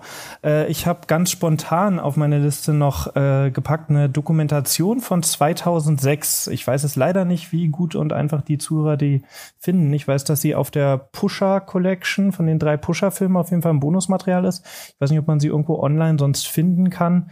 Äh, nennt sich Gambler über den Regisseur Nicolas Wending Reffen. Es gibt insgesamt, soweit ich weiß, drei Dokumentationen über ihn. Wie gesagt, so, so leichte narzisstische Tendenzen.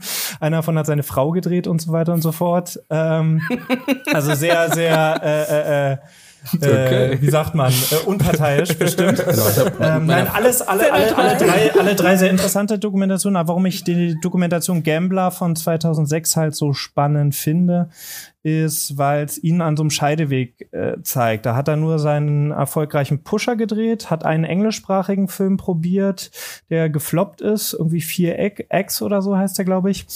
Und äh, vielleicht auch noch einen weiteren, ich bin mir gar nicht ganz sicher. Und es wusste nicht, wo es hingeht. Und es war so dieses Hin und Her, okay, eigentlich will ich die und die Filme und ich will in die und die Richtung. Aber ich muss jetzt wahrscheinlich Pusher 2 und 3 machen, um auf der Marke aufzubauen, weil das in Dänemark so ein Riesenerfolg war und so ein, so ein einer der erfolgreichsten dänischen Filme. Mhm. Vielleicht die Lars von Trier Sachen nochmal, aber. Ja, Pusher war schon ähm, sehr, genau, war aber war sehr groß ja. äh, seiner Zeit. Und äh, der stand dann da halt zwischen Geldsorgen, Frau kriegt kriegt gerade ein Kind, äh, kreativ erfüllt arbeiten, äh, machen, was er liebt. Und da sind einfach tolle, schöne, äh, menschliche Momente. Keine Ahnung, was fällt mir alles ein? Er, er steht, er steht dann beim, beim Testscreening, steht dann irgendwie draußen vor dem Kinosaal und kann nicht im Kinosaal sitzen und ist dann so am nervös am Auf- und Abgehen. Und äh, die Doku, ich habe euch ja kurz einen Trailer gezeigt, weil ich die, wie gesagt, ganz spontan eben auf die Liste geschmissen habe. Ähm, ist einfach sehr nah dran. Offen und nah dran. Mhm. Und die wirkt auf jeden Fall nicht so durchinszeniert wie dann die, die, die späteren Dokus, die über ihn gemacht haben, wo er schon eine größere Nummer war. Und äh, ja, ich finde ihn total faszinierenden Filmemacher. Ich mag sehr viele seiner Filme, aber wie gesagt, mir ist so eine gewisse sich selber Darstellung auf jeden Fall sehr krass bewusst bei ihm. Ähm, also, dass er sich selbst auf jeden Fall schon, glaube ich, ziemlich cool findet, was ja auch in Ordnung ist. Er hat viele tolle Filme gemacht. Ähm, aber ja, die Doku da zu diesem Zeitpunkt, äh, wo, er, wo er halt sehr angeschlagen und zerbrechlich war, aber warum glaubst du, wollte er sowas zeigen? Also, weil das ist ja, also wenn du sagst, er ist narzisstisch und so. Weiß ich nicht, mhm. ob narzisstisch jetzt ein zu großes Wort ist, aber auf jeden Fall narzisstische Tendenzen sicher, sicher jetzt äh, da. Ähm, ja, auch da will man ja gesehen werden, selbst wenn es in, in, in, in, negativen oder in emotionalen Momenten ist. Und am Ende hat er es ja geschafft. Also Pusher 2 und 3 kamen ja. dann raus, mhm. wurden Erfolg. Äh, er hat seine Hollywood-Karriere hingelegt, er hat Drive gemacht, der, der riesig gefeiert wurde, der kann sogar gewonnen hat. Mein Drive hat die nochmal richtig einen Push gegeben. Ja, ne? Drive war der Durchbruch Neon dann. Demon kam dann noch, aber Neon Demon Neon ist nicht Demon so, und Only God Forgives. Genau. Only God Forgives war ja dann Ja. noch mal nach, dann kam er nach Drive, ne? Genau, der war sehr kontrovers. Das ist Mhm. für mich tatsächlich sein bester, aber damit stehe ich sehr, sehr alleine. Das ist so, das ist so der, das ist so wie bei Terrence Malick. Das ist so der, der, der er entweder verhasst oder geliebt ist. Das ist ein sehr langsamer Film, wo ich das Gefühl habe, der geht nur 60 Minuten, obwohl er zwei Stunden geht, weil er so schnell verfliegt, obwohl er langsam ist. Aber egal, geht nicht um Only God Forgives. äh, Doku über einen Filmemacher, der am struggeln und kämpfen ist und ähm, man ihn einfach sehr offen und ehrlich in seinen Alltag reingucken kann. Ich wiederhole nochmal den Titel. Gambler ist aus dem Jahr 2006, ist logischerweise in Dänisch ähm, und findet mit Untertiteln und findet man mindestens auf der Pusher-DVD-Kollektion bestimmt auch irgendwo anders im Internet. Wenn wir gerade dabei sind, über Filme zu sprechen oder Dokumentarfilme zu sprechen, die über übers Film machen, sich äh, mit dem Film machen beschäftigen, dann packe ich doch auch gleich meinen Film mit rein. Ich habe da mit reingenommen Lost in La Mancha war das. Ähm, das ist von 2000 gegen 2002 wurde von Keith Fulton gemacht und äh, Louis Pepe. Und es geht um Terry Gilliam, der halt über, also der Film ist jetzt endlich draußen, Don Quixote verfilmen wollte, das Buch dazu, und extrem gescheitert ist. Und ich finde halt, das ist ein Film, den man sich angucken kann, den gibt es euch sogar bei YouTube als ganzes, äh, ganz zu sehen, ähm, wo man einfach mal sehen kann, wie lang auch nochmal so eine, so eine Produktion einfach dauern kann, wie viel schief gehen kann. Und wenn man selber gerade dabei ist, irgendwie was zu stemmen, einfach vielleicht auch nicht sich immer zu, oder zu stark ins Gericht zu gehen mit sich selber, sondern vielleicht auch zu sagen, ja, das passiert, glaube ich, auch den ganz Großen. Hm. Weil damals war ja schon ein bisschen größer und äh, die hatten extreme Probleme, egal ob es jetzt mit, mit den Witterungsbedingungen ist, mit den Schauspielern ist, mit dem Geld ist. Alles sollte, also der Film sollte einfach nicht gemacht werden. Und er hat ihn jetzt nach 20 Jahren, ist er endlich fertig geworden. Anderer Schauspieler oder andere Schauspieler natürlich mit drin. Vorher sollte Johnny Depp spielen, jetzt spielt Adam Driver mit als großer, Zie als äh, großer ziehender Charakter. Ähm, und aber trotzdem rausgekommen nach 20 Jahren und auch das wieder kann man ja auch sagen, das ist auch wieder was Positives, ne? Also das heißt, bleibt an dem Traum dran, arbeitet dran und es ist nicht schlimm, wenn mal alles schief geht. Äh, ich glaube, das passiert immer irgendwie Würde mich interessieren, ob irgendeine Einstellung vom Originalmaterial drin, drin nicht Ich habe leider ne? den neuen Film noch nicht gesehen und der ist auch irgendwie so sack- und klanglos irgendwie verschwunden. Der, also der sehr, da haben glaube ich auch gar nicht so viele gesehen. Ja, ich ne? den überhaupt nicht wahrgenommen. Aber auch Lost in La Mancha kennen auch nicht so viele. Ich weiß noch, in der Filmuni damals äh, haben die uns das damals gezeigt gehabt und das fand ich super. Weil und, die gibt schon länger, die Doku. ja, ja, genau, genau. Und ja, die, also die kamen nachdem der Film halt gefloppt ist, die haben halt dabei halt parallel mitgefilmt, also so B-Roll äh, aufgenommen oder halt vom Set Sachen aufgenommen, besser gesagt. Und, ähm, und das haben die dann einfach da in der, in der Doku halt äh, zur Verfügung gestellt. Und das ist halt so, was man sonst nie sieht. Ne? Man sieht ja meistens eher die tollen Sachen, es hat geklappt und alle sind toll und dann sitzen die da und reden, wie, wie toll jeder ist, aber so diese diese Probleme, die man am Set hat, die man ja dann manchmal im Nachhinein hört, ne, wo man denkt, wenn man ein größeres Set hat, wo viel mehr Leute planen etc., sollte das doch irgendwie besser zu, zu irgendwie handeln sein, aber es passiert trotzdem, ne, und das ist halt so schön. Wie gesagt, es ist ein alt älterer Film, aber es passiert heute immer noch, glaube ich. Das passiert uns allen. ne, deswegen kann ich den auf jeden Fall empfehlen, ohne so viel zu sagen, guckt einfach mal rein. Äh, da gibt's ganz viel zu lernen. Ich finde allein die Jahreszahl so super motivierend. Also so äh, einfach 20 Jahre dran zu bleiben und einen Film äh, realisiert zu kriegen. irgendwie trotzdem also, noch realisiert zu wir, bekommen. wir, wir ne? kennen, glaube ich, alle diese, diese Projekte, die seit fünf Die da liegen, Jahren ne? oder Und- sowas liegen und man immer wieder mal versucht, was zu machen oder sie wieder überarbeitet oder wieder rausholt oder nochmal einen neuen Push oder nochmal Mhm. an wieder passiert halt einfach. Andere Projekte klappen, die dann wieder nicht. Und äh, dass man dann von so einem namhaften Regisseur, wo man denkt, okay, der kriegt jetzt vielleicht nicht für jedes Budget eine Carte Blanche, aber er kriegt zumindest vermutlich immer Leute, so, die ne? Ja. ihn unterstützen Mhm. und mit ihm äh, Filme machen. Mhm, Also mhm. dafür ist der Name Terry Gilliam einfach weltweit angesehen genug. Ähm, und dass auch so jemand äh, dann dann äh, Scheitern- scheitern 20 kann. Jahre wirklich scheitert. Er hatte Sachen schon gedreht. Genau. Das ist echt faszinierend. Werde ich mir Fall Gescheitert ist es die Doku. hauptsächlich an den Umständen vor Ort und so weiter. Da ist einfach alles schief gegangen. Genau. So, also Das Genau. ist echt interessant. Also super. Es ist, äh, Ja. also auch super, lustig. wenn anders dabei Nee, nee, zuzuschauen. nee, genau. Also super und auch lustig, aber auch traurig irgendwie, wenn man, ne, wenn man es auch selber kennt irgendwie. Also wie gesagt, Teile daraus, ne, und man denkt so, das ist einfach blöd in dem Moment, ne, und du kannst halt einfach nicht machen, ist halt eben so. Und dann sucht man, ich meine, Filme machen ist ja auch ein bisschen Problemlösung, ne, suchen immer, immer wieder bist du auf der Suche nach irgendeiner Lösung für ein Problem und manche Probleme lassen sich halt einfach ganz schwer lösen, ist halt einfach so, ne, und äh, das zeigt der Film einfach, ne, und es gibt zu wenige Filme vom von diesem Hasseln am Set, glaube ich. Äh, und deswegen kann ich immer den empfehlen, dass man den mal sich antun, antun kann. Wie gesagt, ich glaube, den gibt's bei YouTube sogar free zum Anschauen. Ja.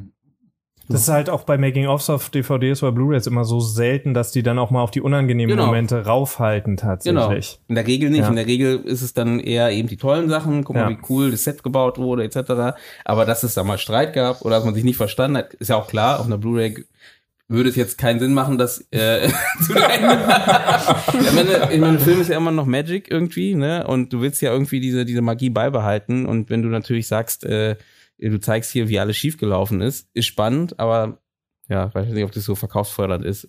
Es gibt, es gibt Ausnahmen, was ich total spannend finde und im Rückblick mich auch frage, warum sie es gemacht haben. Ähm, wenn man vergleicht das Making-of von Star Wars Episode 1 und dem jetzt irgendwie irgendeinem neuen, keine Ahnung, sieben, acht, neun, die, die jetzt in den letzten Jahren im Kino waren. Bei Episode eins sind die so oft am Scheitern und George Lucas ist so fertig mit den Nerven und es gibt so viele Stress und Probleme und er gibt irgendwie mal zu, dass er gerade keine Ahnung hat, was er tut und ja. die Schauspieler sagen, dass sie unglücklich sind, dass sie einfach vor dem Greenscreen einfach nur in der Luft fummeln, fuchteln und nicht wissen, was sie tun müssen. Also dieses Making-of okay, finde ich, finde ich persönlich, äh, vielleicht bin ich dann Banause, aber ich glaube, Episode eins ist jetzt nicht so beliebt.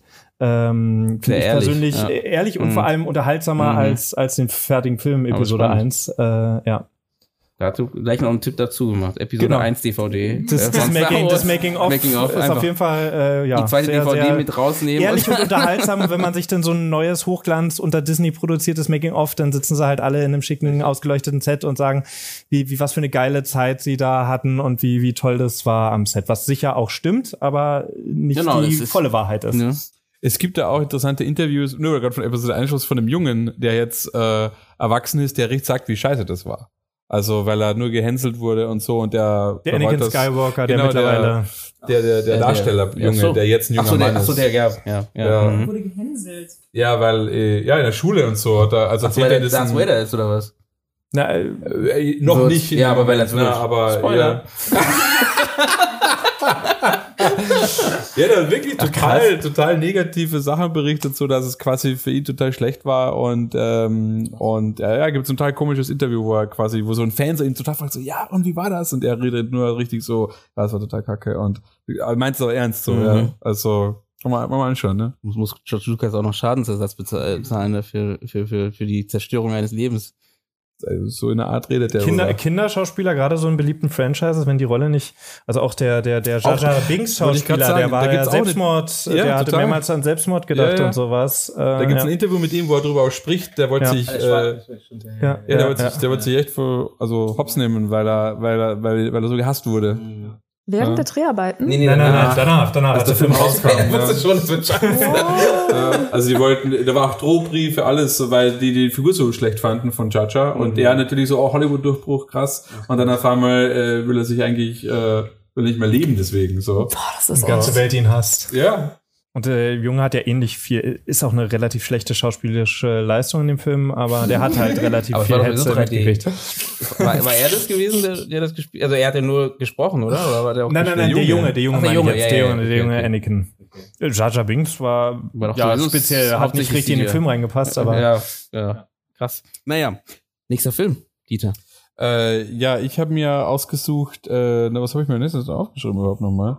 Äh, wo bin ich denn hier? Achso, hier. Ah ja, Indien, na klar. Also ja, in Indien. Ja, das ist ein sehr unbekannter Film wahrscheinlich, den niemand kennt, aber das ist ein österreichischer Film, obwohl er Indien heißt. Es ist ein total komischer Titel, hat als ähm, Kabarettstück also angefangen, eigentlich auf der Bühne. Also es ist eigentlich, das ist ein Bühnenstück gewesen und wurde dann verfilmt mit Josef Hader, der so ein bisschen in Deutschland so ein bisschen bekannt ist, ein Kabarettisten, Österreicher, und Alfred Dorfer, der ein bisschen weniger bekannt ist. Und das ist, das Lustige ist, es ist total, eine total banale Geschichte über zwei äh, Gasthaustester, also die quasi durch Österreich fahren und quasi Gasthäuser testen gehen, also wie gut die Schnitzel ist sozusagen. Und, äh, äh, und es geht aber eigentlich um die Freundschaft dieser zwei Männer, die sie natürlich nicht ausstehen können. Also der eine ist so In quasi. echt, oder? oder nee? Also im Film dürfen, können sie nicht ausstellen. Im Film, ja, Ja, natürlich, okay. reden, natürlich, Ja, okay. rede ich über den Film. Ja, ja, sorry. und die ja nicht miteinander klarkommen und dann eine krasse Freundschaft entsteht und dann erkrankt der eine an Krebs. Und äh, ja, genau. Und ähm, Jetzt dachte ich Komödie. ja, äh, das ist nämlich krass. Es Ach ist eine totale Komödie, Okay. aber die hat so einen krassen traurigen Bruch, weil der der beste Freund sozusagen auf einmal, die, wo sie sich gleich ausstehen können, todkrank wird. Und äh, und es ist eben so witzig, weil es witzig, es, es bleibt weiterhin witzig, aber es hat so eine, ich sag mal, eine österreichische satirische Note, weil du musst die ganze Zeit irgendwie lachen mit denen, aber es ist nicht witzig. So äh, und es, und es ist ein sehr menschlicher Film, würde ich sagen. Äh, und äh, ja, das, ich will das Ende nicht, äh, also nicht komplett spoilern, aber äh, es geht auf jeden Fall nahe, geht unter die Haut, hat, ist verkörpert für mich so ein, ein Tick von äh, österreichische Seele auch, wie so ein Film sich anfühlt aus Österreich, zumindest so für mich, weil ich finde, es gibt ganz, also gerade war die Diagonale vor ein paar Wochen oder das in Graz, ne? also gibt ja in Österreich nicht so viele Festivals, gibt's nur in Wien und dann in Graz so. Und da gibt's zum Beispiel einen neuen Film, der heißt Fuchs im Bau, habe ich nicht gesehen. Super cooler Film, auch mit so einem Lehrer in einer Jugendhaftanstalt, aber richtig österreichisch halt so, also auch von der Sprache her halt so. Und ich finde, dass das auch in Deutschland, glaube ich, super ankommt, nur äh, weiß nicht, wie viel darüber schwappt, so von Mhm. Österreich, Deutschland so. Also ne? findest du Keine besonders spannend bei dem Film die Ähm. Art der Komödie oder Mhm. die Art der, ähm, der, das Spiel zwischen den beiden? Also ja, also ich finde super cool die Komödie, aber auch eben wie, äh, wie, wie traurig das gleichzeitig sein kann. Ja, dieser Und- Switch, dieser, dieser Bruch zwischen, man soll lachen, man weiß auch nicht, ob man lachen soll, kann. Ja, oder- ja. Mhm. Aber es ist auch so banal und alltäglich, weil es ist ja keine besondere Geschichte jetzt so, ne? Also es sind einfach nur zwei Typen, die halt da so quasi durch Österreich fahren, die beide ihren Job nicht besonders gern mögen. Und es geht voll um, wer die zwei halt sind und wie die zueinander finden. Ach, die sind auch gar nicht in Indien. Genau, das hat überhaupt nichts mit. Das ist äh, genau, also da muss ich vielleicht noch dazu, warum heißt der Film Indien? Ne? Also, genau, ja, das ist äh, genau, das ist gut. Ich fahre nach Österreich da. Okay. Ich war wirklich in Burgenland rum in Niederösterreich und gehen da irgendwelche Gasthäuser testen und schreiben dem so, weil er schlechte, schlechte Schnitzel gemacht hat, der Wirt so, ja, dem schreibe ich jetzt eine Bewertung. Also und dann schreibt er immer so richtig schlechte Bewertung, dass der so einen scheiß Schnitzel gemacht hat. Der, der Film heißt Indien. Ähm, meine Interpretation halt auch so. Der, äh, der eine, der erkrankt, der ähm, glaubt halt an wieder, wieder Auferstehung. Und äh, der isst auch die ganze Zeit so quasi so, so eine Banane zum Beispiel so. Und hat eine ganz besondere Art, wie er die Banane schält. So, der knackt die zuerst mit den Zähnen an, so und dann schält er die so komisch und so. Und gut, jetzt muss ich den Film doch spoilern, aber mache ich, weil sonst kann ich das jetzt nicht Ich habe erklärt mal gesagt, bekommen. Spoilern ist, ist jetzt wieder dabei. Ja. Ja, äh, weil, weil, weil am Ende quasi, also dann, also der stirbt er tatsächlich und am Ende sitzt der Kollege, als er ihn quasi wirklich, also so quasi zu Grabe getragen hat, dann neben den Inder auf der Bank und der macht genauso die Banane halt auf und hört genau die Musik so und es ist halt total witzig gemacht so und es ist natürlich so, also, also es geht um diese Idee so, vielleicht ist das so, ne, so und es wird aber auch nicht ausgesprochen so, es ist so, ja, also es ist total cool gemacht, finde ich. Ähm, und es, äh, das, das Thema Indien ist eigentlich nur ähm, diese Wiederauferstehung, dieses Element, aber eigentlich geht es um diese Freundschaft der beiden. Und ich finde ihn einfach so total, total coolen Film halt so. Also deswegen hat er ein bisschen noch einen Platz äh, bei mir. Aber er ist nicht sehr bekannt natürlich. Also du hast das, ihn gesehen, äh, hast du gesagt. Äh, nee, ich habe mir nur den Trailer angeguckt und super österreichisch, äh, super Ja. charmant und äh, wie was du gerade auch mit Fuchs im Bau und sowas gesa- gesagt hast, den habe ich tatsächlich gesehen äh, äh, auf dem auf dem ja auf dem Ofelspress. Ähm, Ja, der war und äh, österreichische Filme, gerade auf dem Max-Ophels-Preis als ein Festival, sind eigentlich fast immer so, so die Highlights und die, die, wo die Leute wirklich fasziniert hingucken, weil die halt Themen ansprechen, weil die Tonalitäten haben, die man, keine Ahnung, hier nicht anspricht, hier nicht ich will nicht behaupten, hinkriegt. Bestimmt würden es auch hier Leute hinkriegen, aber einfach nicht so naheliegend sind oder ähnliches. Also äh, österreichisches Kino ist, finde ich, total spannend und interessant. Und da gibt es ganz viele gute Beispiele, die ich äh, zumindest auf dem Max-Ophüls-Preis äh, jedes Jahr irgendwie dann immer, immer sehe.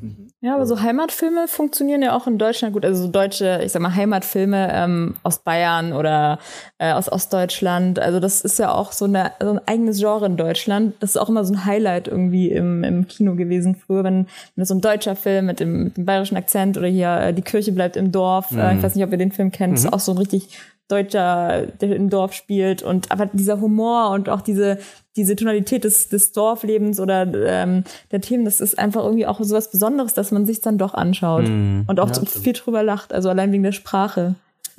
Kommen wir von Indien, was in Österreich spielt, zu einem Animationsfilm, den du mitgebracht hast. Genau, ähm, Perfekt. Ganz weit weg vom, vom österreichischen Heimatfilm. Ähm, ich sag nur Great Power. With great power comes great responsibility. Brooklyn Heimatfilm. ja. ähm, es geht um Spider-Man Into the Spider-Verse äh, von 2018, ein Animationsfilm. Und für mich einer der besten Animationsfilme, aber auch einer der besten Superheldenfilme. Ähm, und herausragend in Visualität und Style. Äh, und vor allem im Character Design, weil ähm, ich finde, es ist eh total schwierig im Animationsfilm mh, diese Dynamik, äh, Dynamität zwischen den äh, Charakteren zu ähm, erschaffen oder dass man eh die Charaktere zum Leben erweckt und dass sie dann aber auch noch miteinander irgendwie äh, auf eine realistische und authentische Art und Weise interagieren, sag ich mal so. Und ähm, in, in dem Film funktioniert es unglaublich gut. Ähm, er ist irgendwie lustig. Ähm, man merkt, dass die irgendwie eine Energie haben, die Charaktere zueinander und miteinander. Und natürlich ist der Film auch eine Comic-Verfilmung, in dem äh, ganz verschiedene Stilistiken aufgegriffen werden und die verarbeiten das so unfassbar gut in dem Film. Er hat unter anderem verschiedene Framerates, er hat verschiedene Arten von Animationen, also auch 2D-Animationen teilweise in den äh, Charakteren und ist einfach ein Paradebeispiel für mich für eine gelungene Comic-Verfilmung, ähm, aber auch generell einfach die Stilistik ist unfassbar grandios. Die Cinematografie ist fantastisch. Also alleine, wenn man sich den Trailer anguckt, sieht man, glaube ich, schon so viel ja, dass man schon fast so überfordert ist mit mit mit mit ähm, mit dem mit dem Framing, mit ähm, Dem Bildern, der, du genau. weißt, was da passiert. Bildreize, ne? Genau, ja. Bildreize, genau, genau. genau. Also, Aber ich finde eben, das, das finde ich spannend, äh, dass der Film hatte ich das Gefühl, der eben nicht überfordernd ist. Also ich habe bei manchen Animationsfilmen, jetzt gerade vor kurzem bei Netflix, dieser äh, Animationsfilm mit so einer Familie, die durch die, die Welt, äh, durch die, durch so eine Apokalypse fährt. ähm, locker? Nee, Quatsch. Der wurde auch extrem gefeiert jetzt, ähm, dass er halt auch so eine schöne Animations, ich kann auch mal gucken, wie der hieß, aber egal. Ähm, und ich finde halt, der war viel zu viel, fand ich, an manchen Stellen, wo du einfach nur noch Reize, Reize, Reize hast, wo du denkst so, also vielleicht bin ich auch zu alt dafür, kann sein, aber äh, weiß, weiß ich nicht. Ähm, aber manchmal ist es einfach zu viel. Ne? Ähm, aber bei Into the Spider-Verse, auch, ich glaube, weil die einfach ihr Handwerk wirklich auch wieder gut verstanden haben und auch, wie du schon sagtest, mit dem Framerate eigentlich, dass sie verschiedene Arten von Framerates benutzt haben, um halt verschiedene Charaktere darzustellen, also ähm, Entwicklungsstände von verschiedenen Charakteren darzustellen. Ähm, solche Sachen, dass es halt nicht so überfordernd war, meiner Meinung nach. Also würde ich sagen, bei dem. besonders. Total, auf jeden Fall. Also äh, da gibt's gar nichts ja, Mhm. hinzuzufügen. Ja. Deswegen- Funktioniert einfach. Ich, ich habe ihn gesehen, auch stieß mich an, einer der visuell beeindruckendsten Animationsfilme, die ich je gesehen habe. Und irgendwie als Kind habe ich halt die, die Spider-Man äh, Cartoon-Serie aus den 90ern rauf und runter geguckt, die Comics gelesen, äh, Spider-Man Schlafanzug gehabt. Von daher war das wirklich so ein bisschen, äh, ja, ja, ich sehe es hier schon. ähm, auf, auf der Handyhülle ist ein Spider-Man-Symbol Ich habe ein. Popsocket, genau, mit Spider-Man. ich stehe auf Superhelden, ja. Von daher kann ich vollkommen verstehen. Das war halt wirklich einfach so, so äh, ja, der, der Comic zum Leben erweckt. Das ist so ein, so ein Klischeesatz heutzutage bei so vielen Comic-Verfilmungen, aber Auch mit den da Frames passt und es so, halt ne? Einfach. Du hast das Gefühl, ja. dass du, dass du einen Comic liest. Mhm. Ja, Und auch stimmt. unglaublich divers, also besetzt. Also der Film ist unglaublich divers. Mhm. Ja, stimmt. Und es geht um Miles Morales und nicht um Peter Parker. Ähm, ist auch mal interessant, eine, einen neuen Spider-Man zu haben. Darum geht's ja auch, sagt ja auch schon der Titel. Spider-Verse, um verschiedene Uni Universen und Spektren und verschiedene Spider-Man-Figuren. Mhm. Ganz im Gegenteil, Peter Parker ist eigentlich eher relativ abgehalftert in dem sogar Film schlecht und, dargestellt Und, ja, eher ne? schlecht dargestellt. ja, ja. Also, immer knapp bei Kasse. aber und, immer ja, also ich meine auch so ist Peter Parker immer knapp bei Kasse als, als Student oder Kommt immer zu Schüler, spät, aber genau, Kasse. aber aber Er das war ändert sogar- sich auch im höheren Er Alter. war doch dann sogar dick in manchen Szenen, ne? Ja, Genau, ja, ja, ja. Der war außer, außer Form und sowas, genau. genau. Ja. Ja, das ist, ist, ist ganz gut gemacht. Dieter, was sagst du dazu? Äh, ich muss sagen, ich kenne den Trailer und ich habe sogar so, ähm, also so eine Art, äh, so ein, kein Podcast, sondern sogar so eine Art äh, Diskussion über, von einem anderen Kanal drüber gesehen. Ich hast find's- andere Kanal. ja, ja, ja, also es ist schon total halt, ne? Okay, gut, aber okay, ähm, gut. man muss sich ja informieren. Ne? Ich mach mal Dieter leise. Und da habe ich das auch, da, da wurde auch über das diskutiert mit den Framerates und so. Und es ist, äh, ja, ich finde das total spannend. Ich kenne den Film mit eben jetzt nicht, aber äh, kann mich da auch nur anschließen, dass es total toll aussieht. Und ich finde, äh, die letzte so, also ich meine, ich, es gab auch ein äh, total beeindruckendes äh, Spiel, also ein PS4-Game von Spider-Man. Das habe ich auch ausprobiert. Das war für mich auch so, wow, voll cool. Ich bin äh, übrigens Spider-Man gar nicht so affin, muss ich sagen, also was die Story angeht und so. Aber ähm, Ich weiß, dass der Peter Parker heißt und dass der ich bin durch, gewissen Punkt. durch die Gegend, äh, ja. äh, also, ähm, keine Ahnung, ich habe das letzte Mal, als ich jetzt selber, da muss ich sagen, ich folge dem nicht so ganz, wo ich wirklich was gesehen habe, wo ich dachte, so, wow, das sieht echt nach Comic aus. Also jetzt eben nicht wie die ganzen Realverfilmungen, jetzt die sagen wir dahingestellt, äh, war tatsächlich äh, schon ein bisschen länger her, diese Animated Series von Batman. Äh, die hatten sogar ein Orchester, so richtig. Also das war richtig Orchestermusik und so. Das war für eine Serie total untypisch, da so was aufzufahren, äh, um das so relativ opul opulent, opulent äh, mhm. wirken lassen zu können für mhm. eine Kinderserie sozusagen. Und dann gab's ganz lang eigentlich, ich meine, etwas, die ganzen Realverfilmungen waren natürlich toll, aber ich meine jetzt so, das ist wirklich ein tolles Spider-Man-Beispiel, mhm. ja. Oder ja, weiß nicht, das letzte, wo ich mir reden könnte, so diese, wie das heißen, äh, nicht die, die die Animatrix, diese Animatrix-Filme, ja, die es ja, gegeben hat, mhm. die fand ich auch so, aber, aber halt andersrum, weil es ja den Film zuerst gab und dann ein Comic daraus, das fand ich auch so, also die Matrix hätte von Anfang an ein Comic sein können, so fast so, ne? Also keine Ahnung, das, äh, ja, weiß ich nicht. Aber, ich, ich glaube toll, ja. Ich, glaub, also ich, bin, ich bin Fan von solchen Filmen. Ich glaube auch hier wieder, da sieht man wieder, dass es halt Spaß macht, solche Filme zu schauen. Und der Umgang mit den Animationen, dass es eben nicht so 0815 ist und einfach nur kennen wir schon, machen wir einfach nochmal, so wie es halt ist, sondern einfach nochmal so ein Step ahead, wie man sagt, ne? Also nochmal ein bisschen mehr draufgelegt hat. Und ich glaube auch hier, ich wünsche mir aus Deutschland auch mehr, auch aus Animationen. Ich meine, es gibt da ja nicht so viel Kohle für Animationsfilme, das ist so eines der größten Probleme, was Finanzierung angeht. Aber ähm, auch hier, weil viele halt ne, auswandern, ne, mhm. viele Animatoren, die sind dann nicht bei ist total spannend. Also ich weiß nicht mehr zufällig, ich schmeiß es nur rein, weil es wegen ja. so eine Animation geht, gibt's auf, ähm, auf Amazon Prime eine Serie, die heißt Undone. Mhm. Oh ja, sehr mhm. beeindruckend. Mhm. Ja, wo sie die reale Leute gefilmt haben und dann drüber alles gezeichnet haben. Mhm. Also es ist quasi wie ein Comic so, mhm. nur äh, es ist zuerst eine Performance gewesen mhm. und quasi zuerst mit Schauspielern gespielt, geschnitten und dann alles drauf gelegt sozusagen, mhm. wenn ich das so sagen kann. Na, und da die Story ist auch toll, so, genau. Rotoskopiert, ja, aber äh, ich meine vom Style her, das ist wow, man macht eine ganze Serie und baut sie darauf auf so.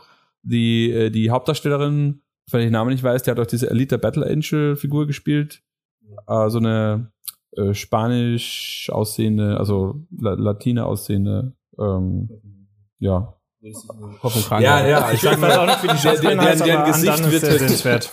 Also einfach mal den Trailer angucken und wenn es einen anspricht, ja. ist es keine verschenkte Zeit, dieses anderen. Aber auch hier wieder, ne, Ästhetik, ne, ich glaube, das sprichst du gerade so ein bisschen an. Und ich glaub, genau, ne? wegen, wegen der Ästhetik halt mhm. hauptsächlich, ja. Ne? Und mhm. ich finde auch, dass, da kann man viel machen und viel, auch anders berühren einfach, ne? Und ich glaube, da ist es halt auch mal schön, vielleicht da mehr wieder den Blick drauf zu werfen, mehr Animation zu machen. Und ja, ich will einfach Leute stark machen, macht Animation. Ich glaube, genau, ja. Ich glaube, da und sieht es nicht als, also so ist es ja so ein bisschen, deswegen meinte ich gerade, man sieht es oft als Kinderfilm, Kinderdings und es kann es auch sein, ist ja auch super, aber man kann auch Animation machen äh, äh, für Erwachsene. Äh, gezeichnet heißt nicht automatisch Kinderfilm. Und auch die guten Animationsfilme für Kinder funktionieren auch, auch für, für Erwachsene. Erwachsene. Genau. Ja, ja, also deswegen.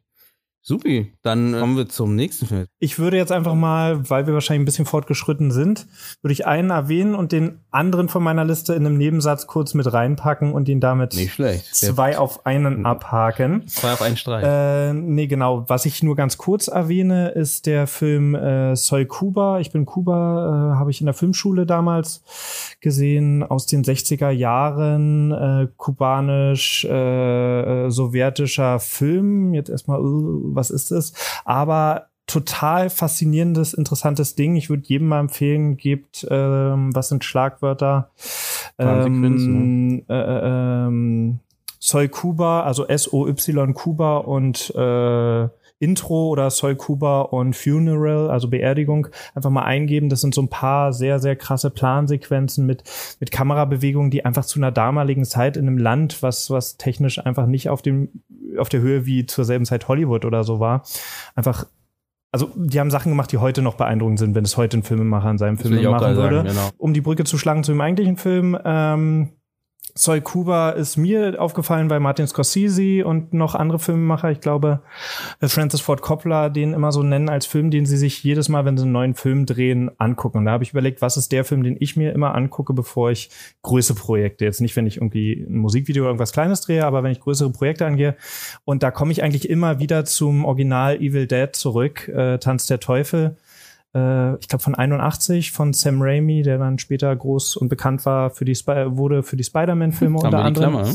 Du bist echt gut. Oh ja, stimmt, Spider-Man-Klammer. Mist, dann hätte ich damit einsteigen müssen. Ah, Nicht falsch rum gemacht, falsch rum nee, gemacht. Perfekt, perfekt, perfekt. Aber ja, ähm, genau. Äh, warum komme ich zu diesem kleinen, nischigen, Low-Budget-Horrorfilm? Äh, Meine Kultfilm muss man auch dazu Kultfilm sagen. auf jeden Fall. Aber warum komme ich zu dem zurück? Also ich würde sogar so weit gehen, unter den Fans ist der zweite Teil sogar insgesamt beliebter der hat halt mehr Budget, der ist aufwendiger und alles äh, und so weiter und so fort. Aber der erste Teil ist halt so voll mit Kreativität und Ideen.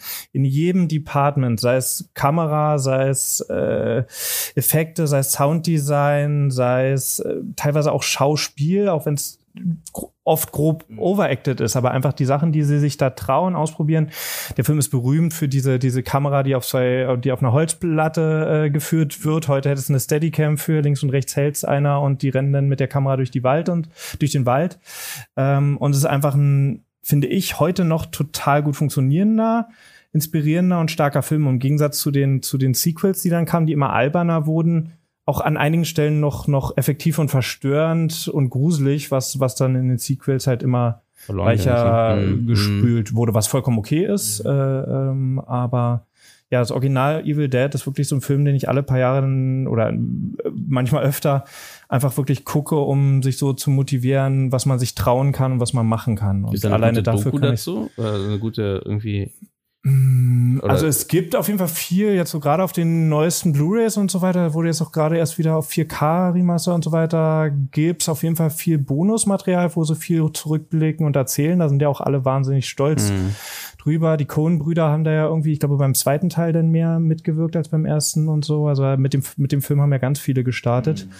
Und ähm, ich kann jetzt keinen Titel benennen, aber es gibt auf jeden Fall viel, viel dokumentarisches Zeug aus der Zeit, weil mhm. weniger aus der Zeit, sondern mehr retrospektiv zurückblicken, in Erinnerung beschwelgen. Die Audiokommentare sind auch super, wenn sie wirklich erzählen, unter welchen frierenden Bedingungen sie dann da sich durchgequält haben und äh, die Kontaktlinsen, die einfach so sehr geschmerzt haben, weil sie die billigen Kontaktlinsen nur nehmen konnten und sich keine teuren leisten konnten äh, für die weißen Augen und weil es ja immer spannend, ne, bei so einem Indie-Projekt äh, ja. wo auch wenig Geld da war, ne? Auch hier wieder zu sehen, so was da so alles, wie, wie hart der Weg dahin war, ne? Also, ja, und was man doch erreichen kann. Genau, ne? Also was wir alle doch erreichen können. Auch, so auch die Geschichte danach, dass dann irgendwie der, der wurde dann, glaube ich, bin ich jetzt nicht ganz so form mehr mit, ich dem Film selber gucke ich viel, die, die, die Legende drumherum bin ich jetzt nicht ganz so form, aber soweit ich weiß, hat der dann auch irgendwie zwei Jahre oder so mindestens gebraucht, nachdem der abgedreht war, bis er dann irgendwie mal so, so ein Seitenscreening in Cannes hatte und dann irgendwie Leute gemerkt, das Potenzial erkannt haben und ihn dann irgendwie weltweit ins Kino gebracht haben. Und aber bis der zu diesem Kultheld und diesem Phänomen wurde, was er, was er heutzutage ist, äh, es, war es auch damals, nachdem er abgedreht mhm. wurde, schon oder nachdem er geschnitten war, äh, noch, ein, noch ein langer Weg. Also ist auf jeden Fall äh, ringsherum ein wahnsinnig, finde ich, für Filmschaffende motivierendes und, und interessantes Projekt. Mhm. Aber auch super interessant für dich, total inspirierend. Und ich habe den so richtig abgestempelt grausam, brutal, ekelhaft, nie wieder angucken. so. Obwohl, also natürlich hat der also grandiose Ideen und ist gut umgesetzt, aber das ist für mich so ein Film, den ich niemals angucken würde als Inspirationsquelle oder so. Aber es ist halt, das ist halt super geil, wie wir halt, wie, ne, wie man halt, wie man halt so funktioniert. Für mich war der viel zu krass und viel zu grausam und wird mich niemals inspirieren. Aber das ist halt super interessant, weil wir ja auch alle nicht die gleichen Filme machen oder würden wir den, das gleiche Drehbuch verfilmen, wären das vier unterschiedliche Filme, also komplett und weil wir eben uns anders inspirieren er sich das immer anguckt davor. Ja, genau, ja. Aber ich gucke mir den auch vor einem Drama oder einer Komödie an. Also okay, ich, ich ja. das ist einfach wirklich einer, wo ich so denke, krass, was die sich trauen und ja. wie, wie, mhm. also wir haben ganz kurz über das deutsche Beispiel Schneeflöckchen, schlägt bei mir eine ähnliche Kerbe. Kein Geld gehabt. Deutscher Film von vor ein paar Jahren. Du hattest Adolfo hier schon mal im, im Podcast einfach unfassbar, was die einfach nur mit 5D am Wochenende drehen über fünf Jahre dafür für einen Kurzfilm hingelegt haben. Mhm. Nicht perfekt, kein Meisterwerk, aber voll geil, was man so mit Kreativität als als als äh, Indie-Film machen kann. Die Schlange eine sehr ähnliche Kerbe, ja, dass die einfach mich persönlich super motivieren und dass mir das Genre und der Inhalt ver vergleichsweise egal, mhm, sondern einfach nur ja. die Bewunderung für für das, das Austoben. Mhm. Ja. Bestimmt, bestimmt. Also für alle, die Lust Aber haben. Ne? umso besser ist ja, denn, denn funktioniert er sogar für die Horrorfans, dann funktioniert er sogar heute auch noch als, als da bin ich mittlerweile, glaube ich, bei dem Film Betriebsblind, dann funktioniert er sogar noch als verstörender Horrorfilm. Total. Was, wie gesagt, die Sequels dann immer mehr verloren haben, auf jeden Fall. Da war es immer lustiger, ne? Immer, Ja. immer lustiger geworden. Ähm, wie komme ich jetzt von dem Film zu äh, Dieter, deinem nächsten Film Los Ojos de Julia? Naja, der hat auch einen ziemlich äh, dunklen Ton eigentlich, also deswegen passt es eigentlich ganz gut. Also der Film, den ich mir ausgesucht habe, der heißt Julia's Eyes auf Englisch, eigentlich im Original Los Ojos de Julia, ist ein Regiedebüt. Guillermo del Toro hat produziert. Habe ich mir deswegen ausgesucht, nicht weil es jetzt ein spanischer Film unbedingt ist, sondern äh, weil er sich irrsinnig was traut, kameratechnisch. Ähm, ist auch ein aktuellerer Film, weil ich sonst ein bisschen ältere Sachen ausgewählt habe. Und zwar ähm, nur ganz kurz die Geschichte anzureißen und dann auf das Einzige, was ich meine, ist, ähm, es äh, ist ein Thriller, wo die Hauptfigur, äh, die die Julia ist, äh, den Mord an ihrer Zwillingsschwester untersucht. Äh, viele glauben, die hat sich quasi selbst irgendwie, also die umgebracht und so. Sie glaubt, das war ein Mord. Und dann geht sie dem Ganzen nach und da gibt es irgendwie so eine mysteriöse Figur, die da auftaucht, so ein Phantom sozusagen, dem sie nachjagt und keiner sieht den natürlich. Nur sie quasi kriegt irgendwie mit, dass da es nicht mit rechten Dingen zugeht. Eine spezielle Sache ist, dass die Zwillingsschwester hat an einer genetischen Krankheit gelitten, das Augenlicht verloren. Und äh, wenn sie gestresst ist, also die Julia selbst, dann verliert sie auch das Augenlicht. Das heißt, ihr Mann schaut auch die ganze Zeit drauf, dass sie sich nicht stresst, dass sie keinen, dass sie nichts krasses erlebt, weil tatsächlich passieren kann, dass sie einfach blind wird. Und im Film wird die Hauptfigur immer mehr gestresst durch dieses Phantom.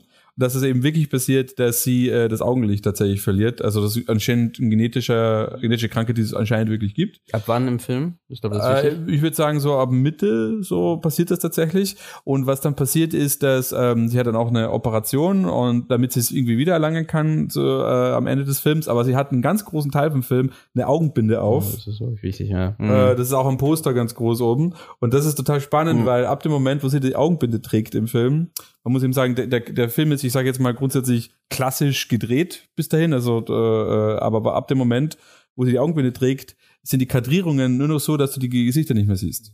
Also du wirst auf einmal als Zuschauer in die Rolle der Hauptfigur reingesetzt. Du hörst so die ganzen Stimmen, du hast auch ganz viele Charaktere ja schon kennengelernt bis zur äh, Mitte des Films, aber du siehst niemanden mehr. Mhm. Ähm, also das heißt, es ist so kadriert, dass du ab der Schulter irgendwie nichts mehr siehst, dass die Figur einfach von der Kamera weggedreht ist. Also total spannend gemacht, weil es im ersten Moment, es passiert so nebenbei, äh, ist mir das überhaupt nicht aufgefallen, so, weil die sitzt halt am, am Sofa und hat die Binde auf und spricht da mit dem Arzt, bis da irgendwann auffällt, der Arzt wird nie gezeigt. Also schon, aber halt nie das Gesicht.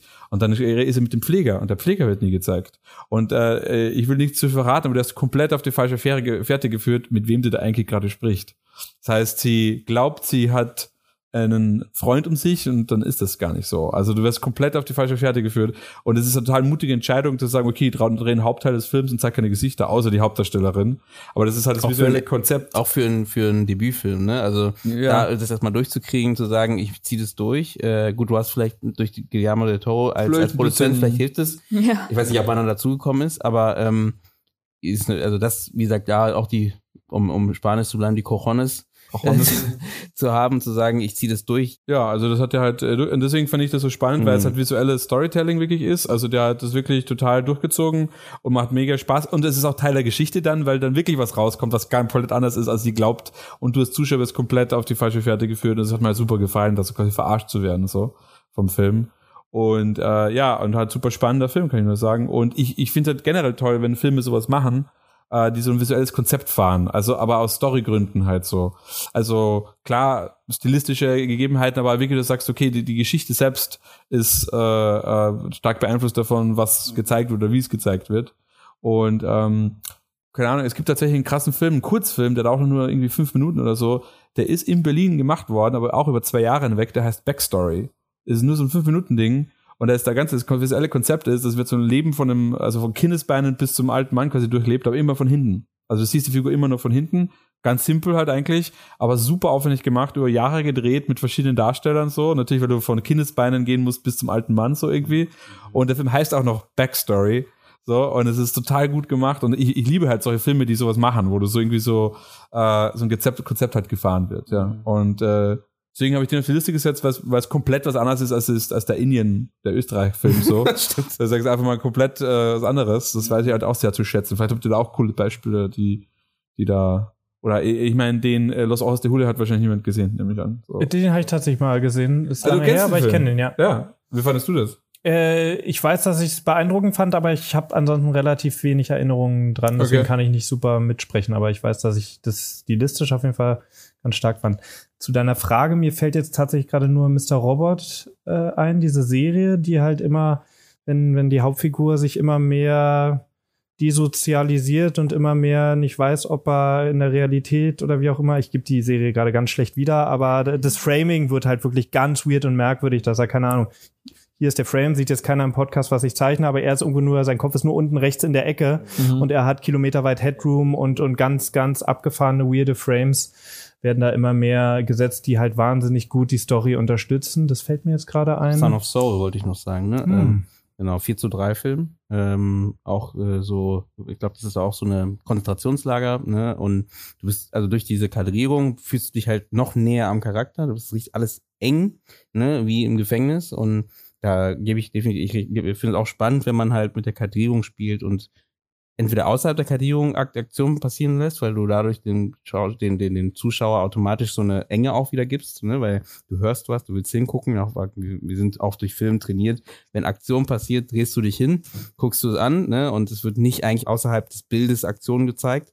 Und ähm, da ist Son of Soul äh, ganz cool, weil das halt, wie gesagt, diese Enge, also cool, Konzentrationslager ist nicht cool, aber äh, diese Enge, wie es dargestellt ist, ähm, kann man auch sagen, dass die Ästhetik wirklich der Geschichte irgendwie äh, ja, hilft. Kommen wir gleich zu einem nächsten Film, weil du hast zwei gemacht.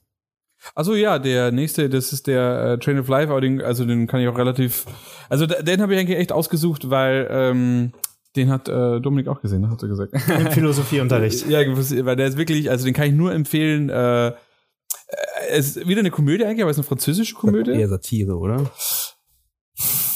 Satire, kann ich das Satire nennen? Ich finde es eigentlich nicht Satire. Er ist sehr politisch sagen. eigentlich, ja. ne? Du hast ihn auch gesehen. Ja, ja, klar. Ja, also den ja. hat man von der Schule, glaube ich, geguckt. So in, als wir, äh, damals, als wir vor langer Zeit in der Schule waren. Genau. Hast du den in der Schule gesehen? ja. Aber deswegen meine ich, dachte satirisch, weil wir sind deutsch. Ist ja schon kritisch. wir, Aber wir, wir beschäftigen uns viel mit Zweiten Weltkrieg. Der, der, der, Film, der, äh, der Film erzählt quasi äh, die, äh, die Reise von äh, einem Dorf das quasi ähm, also also ein Dorf äh, voller Juden, die sich quasi aufs Heilige Land äh, auf die also Flucht machen, weil die Nazis kommen und das also spielt natürlich zur damaligen Zeit und äh, die äh, quasi bauen sich einen eigenen Zug, einen eigenen Deportationszug und machen sich auch aufs Heilige Land nach Palästina. Was natürlich totale Wahnsinnsidee ist, die auch der Dorftrottel hat von dem äh, von dem Dorf und die machen das dann auch tatsächlich. Und äh, das Witzige ist natürlich, dass sie selber geben sich tatsächlich als Nazis aus, also ein Teil davon, die quasi so, die, die deportieren den Rest. Und dann treffen sie natürlich auf die Echten während der Reise. Und es wird natürlich total verrückt, aber äh, es ist halt ein Road-Movie und ich, ich mag Road-Movies generell sehr gern. Ähm, aber vor allem natürlich überhaupt die Idee, das überhaupt zu machen. Aber die Art und Weise, wie die Synchronisation, muss ich dazu sagen, also die deutsche Synchronisation ist sehr gut, finde ich. Ich habe das Original nie gesehen. Ich kann auch kein Französisch, deswegen kann ich nicht sagen. Aber das ist wirklich manchmal toll, wie, wie gut die das übersetzen, finde ich, dass es im Deutsch wirklich witzig ist. Und, ähm, äh, und natürlich ist das Ende sehr äh, spannend bei dem Film, aber ich weiß nicht, ob man das spoilern sollte, weil das ist halt äh, äh, wirft halt Fragen auf oder polarisiert oder wie würdest du das sagen? Bewegt. Äh, bewegt. Hat, ja. hat mich damals emotional voll bewegt und ich will es eigentlich auch hier, auch wenn wir spoilern dürfen, auch nicht verraten. Mhm. Aber mehr als das Leben ist schön. Anders. Ich hau einfach mal was rein. ja, es ist irgendwie, es ist nicht vergleichbar, finde ich auch. Das Leben ist schön, ist nochmal so ganz anders geerdet irgendwie auf mhm. eine Art und Weise. Also da ist die Story noch realistischer. Ähm, und dadurch, also das Setting wir ja, so. Ich finde auch bei Train of Life passieren wirklich Aktionen, wo du während dem Film ja auch schon die ganze Zeit denkst, das, also das glaube ich ja, gut, nicht so, ja. Also das meinst du mit geerdet äh, dann wahrscheinlich. Ja, ne? ja, also da, aber, mhm. aber das ist auch so charmant an dem Film, weil du irgendwie so, finde ich, weiter schaust, denkst du, okay, das, das ist so over the top teilweise, das kann man nicht glauben. Also ich fand bei, ähm, deswegen hatte ich gerade das einfach nur reingeworfen, aber ich fand halt bei das Leben das schön, hätte ich auch mit aufschreiben können, weil es auch so ein Film, wo man halt einfach diesen Switch auch wieder hat, ne? Also von Komödie am Anfang, wo du denkst, so, wow, ist ja eigentlich heiter, heiterer. Und dann kommt plötzlich diese krasse dramatische Wendung halt am Ende. Ähm, und äh, deswegen habe ich sofort auch wieder daran nochmal gedacht halt irgendwie. Ich habe es damals auch nicht verbunden damit, also es ist nochmal ein anderer Film, mhm. definitiv. Aber ich dachte gerade, Thema im ähnlichen Milieu, ähm, und ja. auch ein bisschen kom komödiantisch, ein bisschen lustig, aber trotzdem irgendwie eine ernste Note dahinter, die da ganze mitschwingt halt. Ne? Ja, beim, beim Bezug des Lebens kommt es, glaube ich, ein bisschen unerwarteter. Mhm. Das ist auch ja, so ein Unterschied. überrascht auf jeden ja. Fall. Also damals hat es mich total überrascht. Ich habe den seitdem nicht gesehen, aber damals hat es mich voll überrascht. Also wenn ihr es noch nicht in der Schule gesehen habt, ne, äh, mit euren Lehrern, dann, dann anscheinend pädagogisch wertvoll. dieser Film in der Schule geschaut wird. genau, über zwei Filme, die da halte ich mich ein bisschen kurz, weil der wird auch oft in den Unis gezeigt, zum Beispiel Filmunis Lahen, ähm, den man mal gesehen haben sollte, glaube ich wenn es um so Stimmungsaufbau geht und Französisch, Französisch. Französisch, genau. ja, wir haben eine Tendenz hier. ähm, dahin von Mathieu Kasowitz, ein ganz junger Vincent Cassel, äh, wie du schon gesagt hast, der mitspielt. Wie hast du 16 ist er damals gewesen? 16, so? 17, ja. Genau. Aber sehr intensiv der Film, finde ich. Ja, also einfach von der von der Aufbau halt, das nimmt dich einfach mit. Ne? Und da gibt es nicht so viele Filme, die ich so mitnehme. Alles in, in auch monochrom, wir haben auch wieder das Thema. Und äh, spannender Film, mitnehmender Film, auch ein bisschen durch, durchwühlender Film irgendwie. Also das nimmt sich mit auf jeden Fall. Ähm, genau, wenn es so um Storyaufbau und äh, Intensivität geht, ne, ein Film, den ich empfehlen kann. Und auch sehr interessante Longtakes hat der Film. Stimmt. Ja, also Stimmt. der hatte so ein paar Momente, die sind wirklich auch grandios, so 40, 50 Sekunden, also jetzt nicht wirklich richtig long long, aber schon mhm. wirklich durch ähm, strukturiert und durchgedacht und da mhm. passiert was. Also das kann man sich echt angucken. Ja, das stimmt. Guter und ich Punkt. glaube auch durch das Schwarz-Weiß ist er so intensiv in ja, seinem stimmt. Spiel. Also es unterstützt es, glaube ich, wenn, wenn der Film in Farbe wäre, ist jetzt schwer. Bei Parasite kann man umgekehrtes mhm. Beispiel machen, aber hier kann man natürlich sich keine Farbfassung von dem Film angucken. Mhm. Ähm, das, das, also allgemein ist es ja so bei Schwarz-Weiß, die werden ein paar Sinne geraubt und da, von daher kannst du dich viel mehr auf, auf Charakter und Gesicht und so weiter, Mimik mhm. äh, konzentrieren. Mhm. Aber äh, ich glaube, diese Intensität und diese Härte, die da durchkommt von diesem, von diesem Beton-Ghetto-Straßen da, auf denen sie sich bewegen, die wird halt wahnsinnig unterstützt mhm. äh, von, von dem Schwarz-Weiß. Ja, das stimmt, das stimmt. Dann, ähm, weil wir Schwarz-Weiß gerade haben, ist perfekt, ähm, zum äh, Film Memento zu gehen, weil Christopher Nolan hat sich da auch ein Teil, Teile davon in Schwarz-Weiß äh, zumindest dargestellt am Ende. Den sollte man sich auf jeden Fall mal angucken, um so ein kreativ, also auch wieder kreatives kreative Art an Film zu gehen, ähm, mal was Neues auszuprobieren, finde ich, ähm, auch spannend. Und weil, weil einfach der, jeder, also viele kennen ihn bestimmt schon, ähm, einfach dieses Rückwärtserzählen und gleichzeitig auch trotzdem Spannung zu erzeugen, Spannung zu halten und nicht die Leute zu verlieren, die sagen, irgendwie ist zu kompliziert, äh, ich verstehe es nicht. Und da einfach auch hier wieder zu sagen, auch wenn, ihr, wenn man da so eine Idee hat, es da einfach trotzdem durchzuziehen, vielleicht mal auszuprobieren. Ähm, weil der funktioniert bis heute noch, ne? Und auch immer noch rückwärts erzählt. Und man findet immer wieder neue kleine Aspekte, wo man denkt so, ach stimmt, das habe ich vorher nicht gesehen. Ich habe ihn vor kurzem noch mal gesehen. Ähm, und bin da wieder verblüfft, wie viele kleine Kleinigkeiten da so versteckt sind und äh, die man da finden kann. Also auch wieder ein Film, Christopher Nolan in dem Fall, ähm, den man empfehlen kann, um Schnitt und einfach da nochmal sich damit zu befassen. Hast du mal dir diese chronologische Fassung angegeben, ich die es gibt? Ja, habe ich auch mal gehört. Also, gibt ich ja, nicht, ja, gibt es ja. Hast du mal gemacht? Nee, nee, nee. Äh, habe ich auch noch nicht, genau. Ähm, habe ich nicht angetraut. vielleicht zerstört sie auch ja, was. Ja, ja. Vielleicht kaputt, Aber ich, ich glaube, die ist auch echt dann irgendwie langweilig vielleicht, wenn man dann, da hast du gar nicht mehr dieses Mitdenken. Ähm. Da kann ich es mir noch weniger vorstellen. Ich habe es jetzt irgendwie mitgekriegt, dass jetzt, ich glaube, die kam sogar ins Kino oder mindestens äh, auf DVD oder Blu-ray raus bei äh, Irreversibel, ah, ja, ja. Den, genau, dass sie den in, genau. in, umgedrehter auch Reihenfolge, also in, in ja, korrekter Reihenfolge mhm. sozusagen rausgebracht haben. Ähm, da kann ich es mir irgendwie ein bisschen mehr vorstellen stellen, wie es funktioniert. Bei Memento fällt es mir auch äh, schwierig, wie der. Ich habe es aber bei Irreversibel auch nicht verstanden, warum man das macht, ganz ehrlich gesagt, weil es ist ja auch eben so, wie er erzählt wird. Das Harte ist ja diese Situation, die da entsteht und du da reingeworfen wirst und dann weißt, in den ganzen Filmen, die, die nächsten Stunden, die da sitzt, weißt du einfach, dass, dass, dass alles dahin läuft halt, ne? Und das da verstehe ich nicht, wieso man das umdreht. Aber hast du den gesehen? Andersrum? Nee, nee, auch noch nicht. Ich habe nur mitgekriegt, okay. dass da eine jetzt rauskam. Ist jetzt, also da finde ich Schwarz-Weiß-Fassung reizvoller als so diese ja, komplett also. umgedrehten von, von Filmen, die mit Zeit spielen. Keine Ahnung. Pulp Fiction wäre jetzt der nächste ja, Film, der mir einfallen stimmt. würde. Mhm. Wenn den einer irgendwie in der richtigen Chronologie schneidet, dann verliert es einfach viel an Charme. Irreversibel klingt dann nach einer ziemlich dumpfen Rache-Story ja. einfach nur, was es ja auch ist. Aber dadurch, dass er rückwärts erzählt wird, ist er effektiv. Mhm und mhm. Visualität und andere Sachen, aber ja.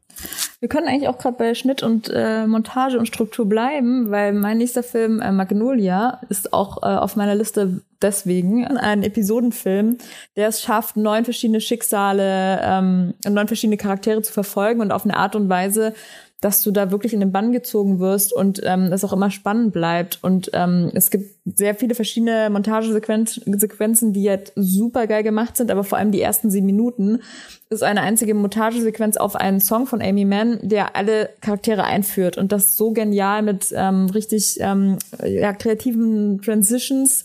Ähm, die sind ja heute irgendwie geläufiger. Damals im Jahr 2000 war das noch nicht so, ja, dass die Kamera sich dreht und dann zum nächsten Film und so und viele Matchcuts, aber es ist richtig gut gemacht und ähm, vor allem ist der Film ähm, sehr emotional und auch nachvollziehbar und auch spannend über einen langen Zeitraum.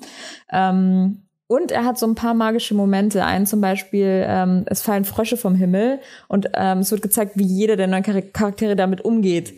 Ähm, wir als Zuschauer wissen warum, aber die Charaktere wissen nicht äh, warum. Und das war für mich damals, als ich den Film gesehen habe, so mit elf Jahren, ich habe mich wirklich umgedreht und aus dem Fenster geschaut, um zu checken, dass es nicht auch wirklich jetzt gerade hier Frösche regnet, weil ich so drin war, weil die Montage einfach so gut funktioniert.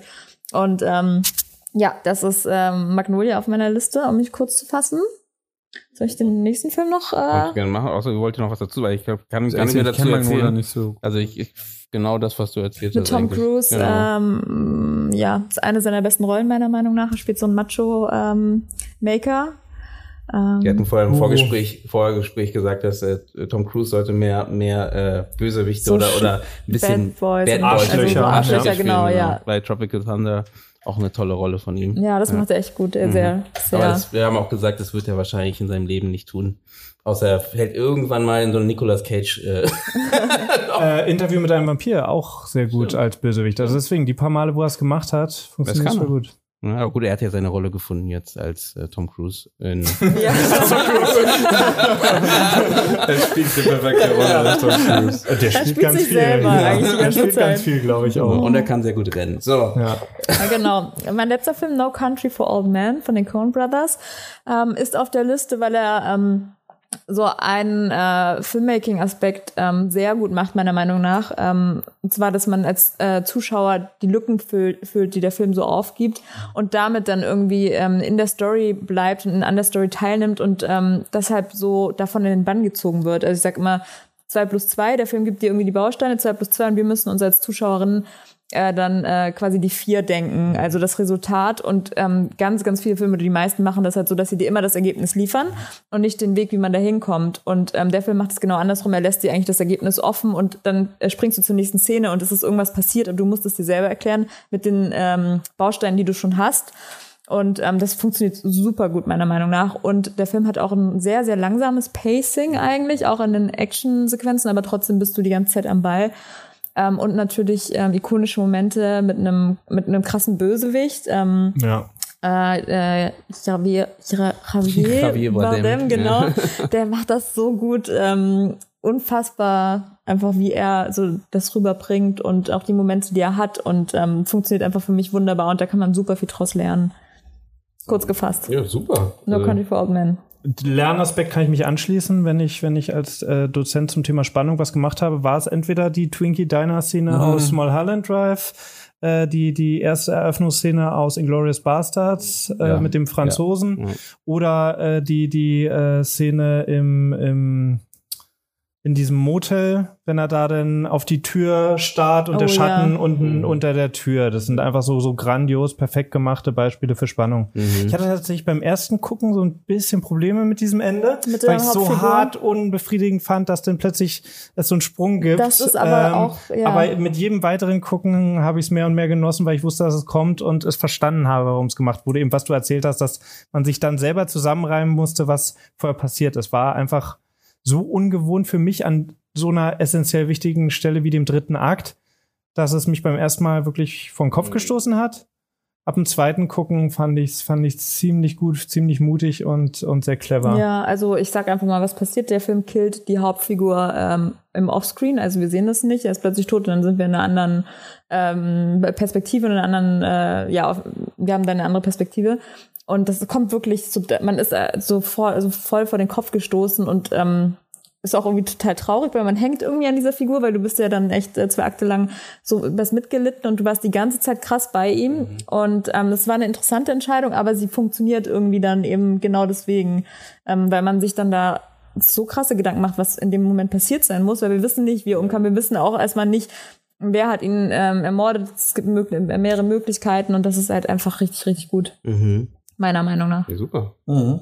Das wäre tatsächlich, wenn wir bei diesem Beispiel namhafte Regisseure sind, etwas, wo ich mir vorstellen kann, keine Ahnung, äh, wo sonst bei einem Newcomer oder einer Newcomerin, glaube ich, Produzenten und Studio interveniert hätte und gesagt, du kannst, vielleicht kannst du den Psycho-Kill in der Mitte machen von deiner mm. Hauptfigur, aber es muss im Onscreen, es muss im Onscreen passieren, es mm. darf nicht Offscreen passieren. Also da würde mm. ich mhm. fast meine Hand für ins Feuer legen, dass es, dass die es nur durchgekriegt haben, weil sie die Coen-Brüder sind, ähm, dass, dass sie diesen, diesen, diesen krassen Moment einfach machen konnten, -hmm. weil es halt für viele im Publikum, mich beim ersten Gucken inklusive, hart unbefriedigend ist und, und vor den Kopf stößt. Mhm. Total. Ja. Das ist auch wirklich so. Ja.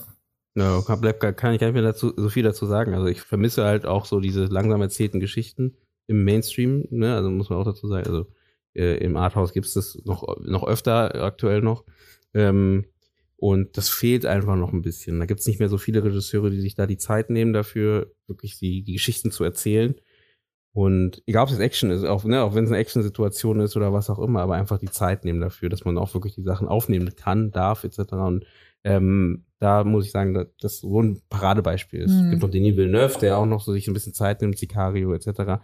Ähm, aber nicht mehr so viele, die so, die in diese Richtung äh, arbeiten. Dominik, guckt schon auf sein Handy, bereit für die nächste. Genau, ich gucke nochmal guck noch in die Liste. Äh, genau, ich hatte Suspiria noch äh, auf der Liste. Da gibt es natürlich zwei Verfilmungen von. Äh, ich versuche mich gerade an den äh, äh, Regisseurnamen vom Remake zu erinnern, aber mir geht es ums Original von 77. Äh, das Remake oder die Neuverfilmung von vor ein paar Jahren hat der Regisseur von Call Me By Your Name gemacht. ich komme gerade nicht auf seinen Namen. Äh, genau, schau's mal nach. Mhm. Aber äh, ich meine das Original von 77 von Dario Argento. Ähm, Giallo, Giallo, Giallo. Äh, italienischer äh, Giallo-Horrorfilm. Giallo ist so, so, wenn der Begriff, wie man nicht sagt, so äh, pulpige, ähm, Wer hat's getan? Krimiromane. Kommt, glaube ich, von den gelben Bücherrücken, die diese Krimiromane in Italien seinerzeit hatten. Daher kommt dieser Name Giallo, also gelb äh, äh, für das Genre.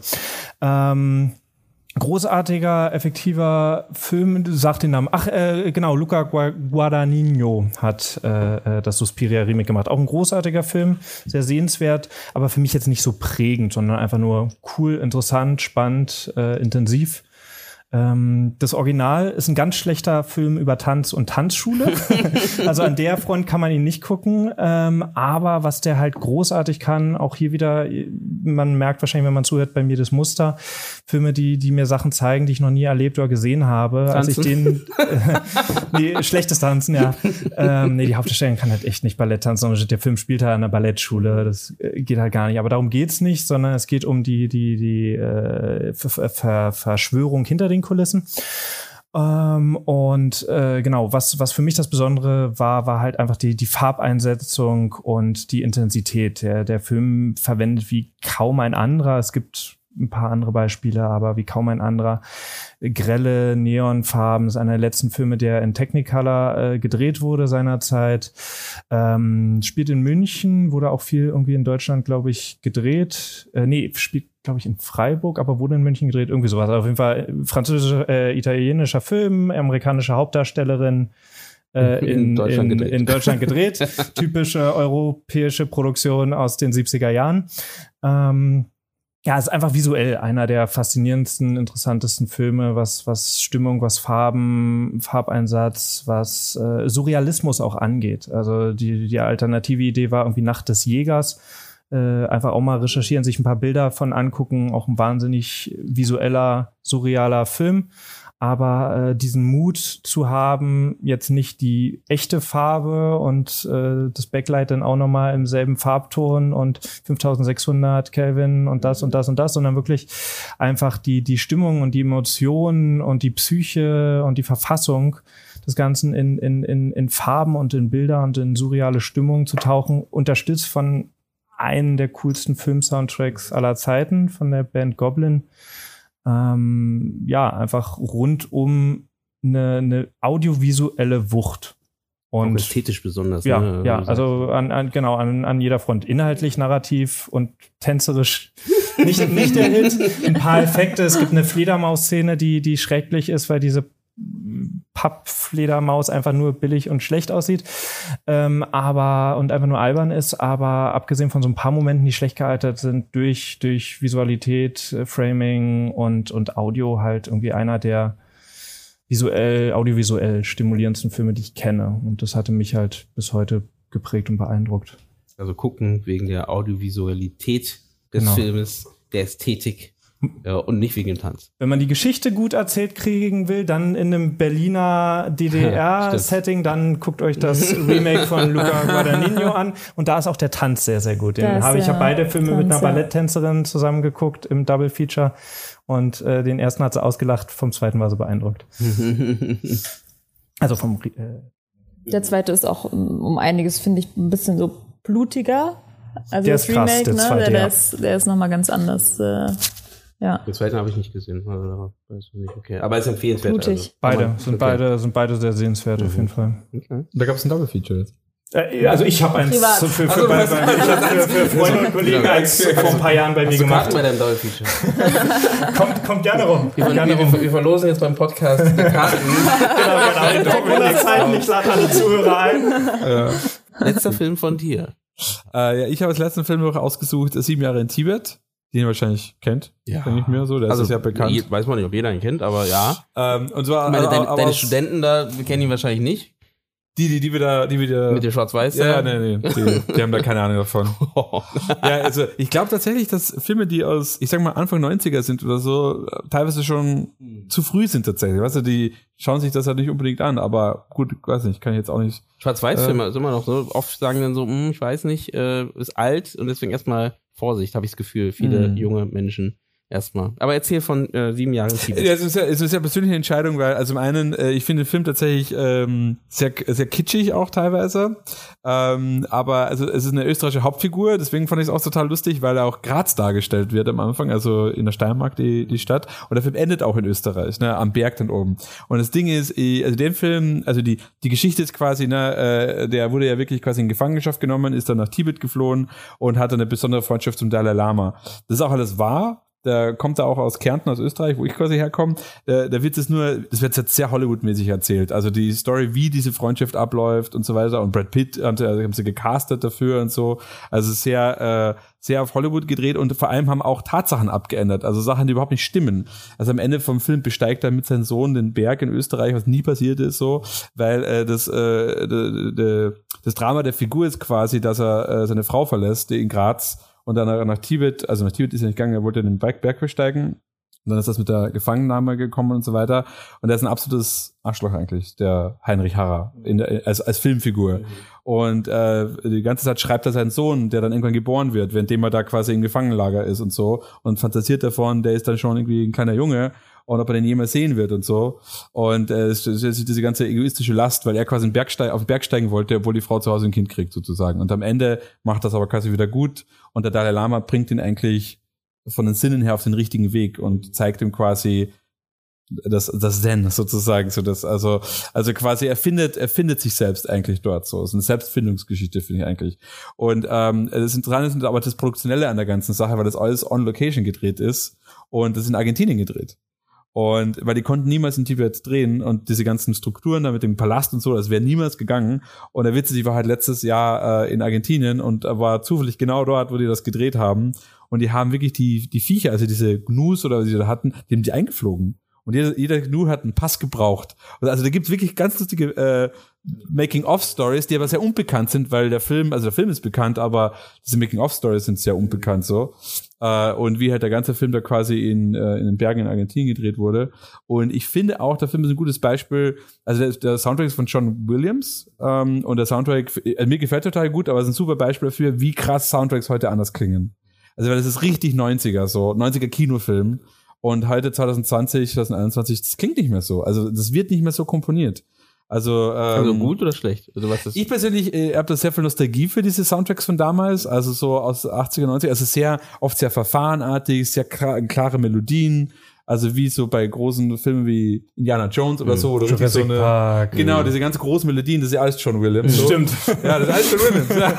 Das ist halt, äh, äh, und, und das klingt heutzutage nicht so. Also wenn du heute die neuen, neuen Batfilme, Batman-Filme anschaust oder so, äh, die haben ja auch eine sehr verfahrenartige Musik gehabt in den 90ern, also 80ern, so diese äh, Michael Keaton-Filme, die neuen, die klingen ja ganz anders so. Und wie anders Musik heutzutage gemacht wird für Film. Das, Ja, das ja. hörst du einfach nicht mehr. Ich finde es aber total charmant. Also diese alten äh, Mhm, Soundtracks. Und das hat der Film halt auch. Und ich finde es halt ein, äh, äh, ähm, ich finde halt so Drehs on Locations so geil. Deswegen finde ich auch den ersten Film, den wir heute besprochen haben, Mad Max, so super zu sagen, man macht das echt on Locations so. Das ist äh, also super schwierig so. Äh, und äh, ich selber, also mein Traum wäre halt auch so on Location so einen Film zu drehen, aber halt irgendwo in einem in einem Land, in den Bergen so oder so. Das finde ich total geil. Also Mad, Mad Max in den Bergen. naja, äh, ich frage sieben Tage in ist, ist, ist eigentlich Mad Max, aber vielleicht in Argentinien, ja. aber, aber ich meine, das, weil wir am Anfang gesprochen haben über dieses Virtual Ja, Studio, ja. ne, wo ich sage, ja, total geil. Auf der anderen Seite, ah, Location drehen, also finde ich schon auch mega geil. Obwohl alle wahrscheinlich krank werden und alles so, ne, also das ist ja mit den ganzen echten, aber es ist halt echt irgendwie. Mhm. Ich finde das irgendwie total die geile Herausforderung. Ich glaube, es ist ja auch, wie gesagt, ist auch, auch Virtual Studio ist mit Vorsicht zu genießen, weil man ist oft durch diese, äh, meine am Ende Virtual Studio ist ja am Ende ein 3D-Raum, der aufgebaut wird, ne? Ähm, heutzutage durch, durch äh, Unreal Engine etc. ist es halt relativ einfach, halt in fotorealistisch halt sowas darzustellen. Und ähm, trotzdem muss man aufpassen, dass man nicht anfängt, irgendwie Sachen zu machen, die halt in echt nicht funktionieren. Und ich glaube, das ist immer die Schwierigkeit. Das ist ja ne, auch so Mhm. Sachen Gewicht zu geben, Sachen irgendwie. Äh, das beste, schlimmstes Beispiel ist dann sowas wie bei einem A-Team, wo irgendwie dann so ein, so ein Panzer aus einem, aus einem Flugzeug rausgeworfen wird und dann äh, fliegt zu Boden und so. Und es sind so, so, so viele Sachen, die man einfach, wie kommt jetzt Disbelief rein, ne? wo man einfach nicht mehr weiß, genau, ist es, kann das so funktionieren, funktioniert es wirklich so, etc. Das ist auch das große Problem, die Physik, dass die halt, wenn du jetzt alles im 3D-Raum machst, äh, da stimmt irgendwas nicht. Das sieht man auch bei Black Panther ganz krass Mhm. in, der, in dem Endfight. Mhm. Ähm, da siehst du einfach, dass die Schwerkraft, du kannst sie nicht einfach zu 100 Prozent äh, im 3D-Raum irgendwie nach, äh, nachbauen und du siehst es so extrem krass in dieser Kampfszene. Mhm. Äh, deswegen ist, glaube ich, immer, es ist natürlich eine wirtschaftliche Entscheidung, irgendwo zu sagen, ja, wir machen jetzt ähm, Greenscreen, CGI alles oder wir gehen on Location, aber im Endeffekt muss man auch immer gucken.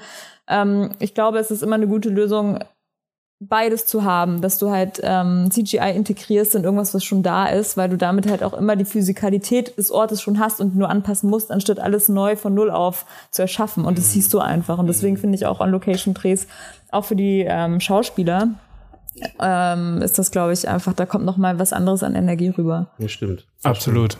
Also das hatten wir ja mit dem, mit dem Star Wars Episode 1 Making of, wenn die Leute, oder auch bei Hobbit irgendwie, ist ja, äh, ist für einen McKellen irgendwie in Tränen ausgebrochen, als er da am Set saß und gesagt hat, dafür habe ich nicht Schauspiel gelernt. äh, als er nur im grünen Raum saß. Genau, perfekt. Dann kommen wir von Set zu einem Film, der nur an einem Set spielt, nämlich Die Zwölf Geschworenen oder 12 Angry Men in Englisch, ähm, den ich super spannend finde für ähm, alle, die an Dialogen arbeiten, an Charakterentwicklung arbeiten ähm, oder auch Charakterdarstellung arbeiten, also wie die das gemacht haben, weil die haben da sehr detailliert, ich rede von dem Originalen von 1963 ähm, und genau, alle, die an solchen Sachen arbeiten, wie wie gesagt, im Dialog oder eben an Charakterentwicklung oder eben an den Charakteren selber, finde ich halt, das ist so ein Paradebeispiel dafür.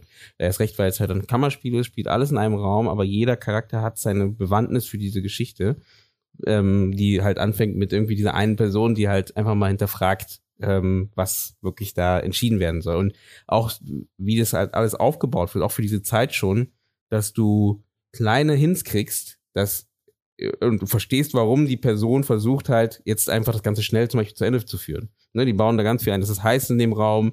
Äh, du hast irgendwie dieses Spiel, was gerade ist, wo alle hin möchten, etc. So, das wird dir erstmal so eingetrichtert von Anfang an. Ne, und dann kommt plötzlich der Satz von dieser einen Person, ja, aber vielleicht ist es, ist er es gar nicht. Und dann geht's in die Diskussion, wo alle denken so, naja, ich möchte jetzt eigentlich nur los. Und das ist ja diese, das Makabere an der Geschichte. Es geht um Menschenleben, aber die sind eigentlich, die möchten eigentlich ihrem Privatleben einfach frönen, jetzt wenn es so schnell wie möglich. Und dass es trotzdem in diesem einen Raum bleibt, aber trotzdem die ganze Zeit so eine Spannung aufbaut. Das ist wirklich ein Film, deswegen kann ich den auf jeden Fall empfehlen. Wann habt ihr ihn zuletzt gesehen? Auch wahrscheinlich länger, ne? Also ich habe den auch lange. Vor 20 Jahren.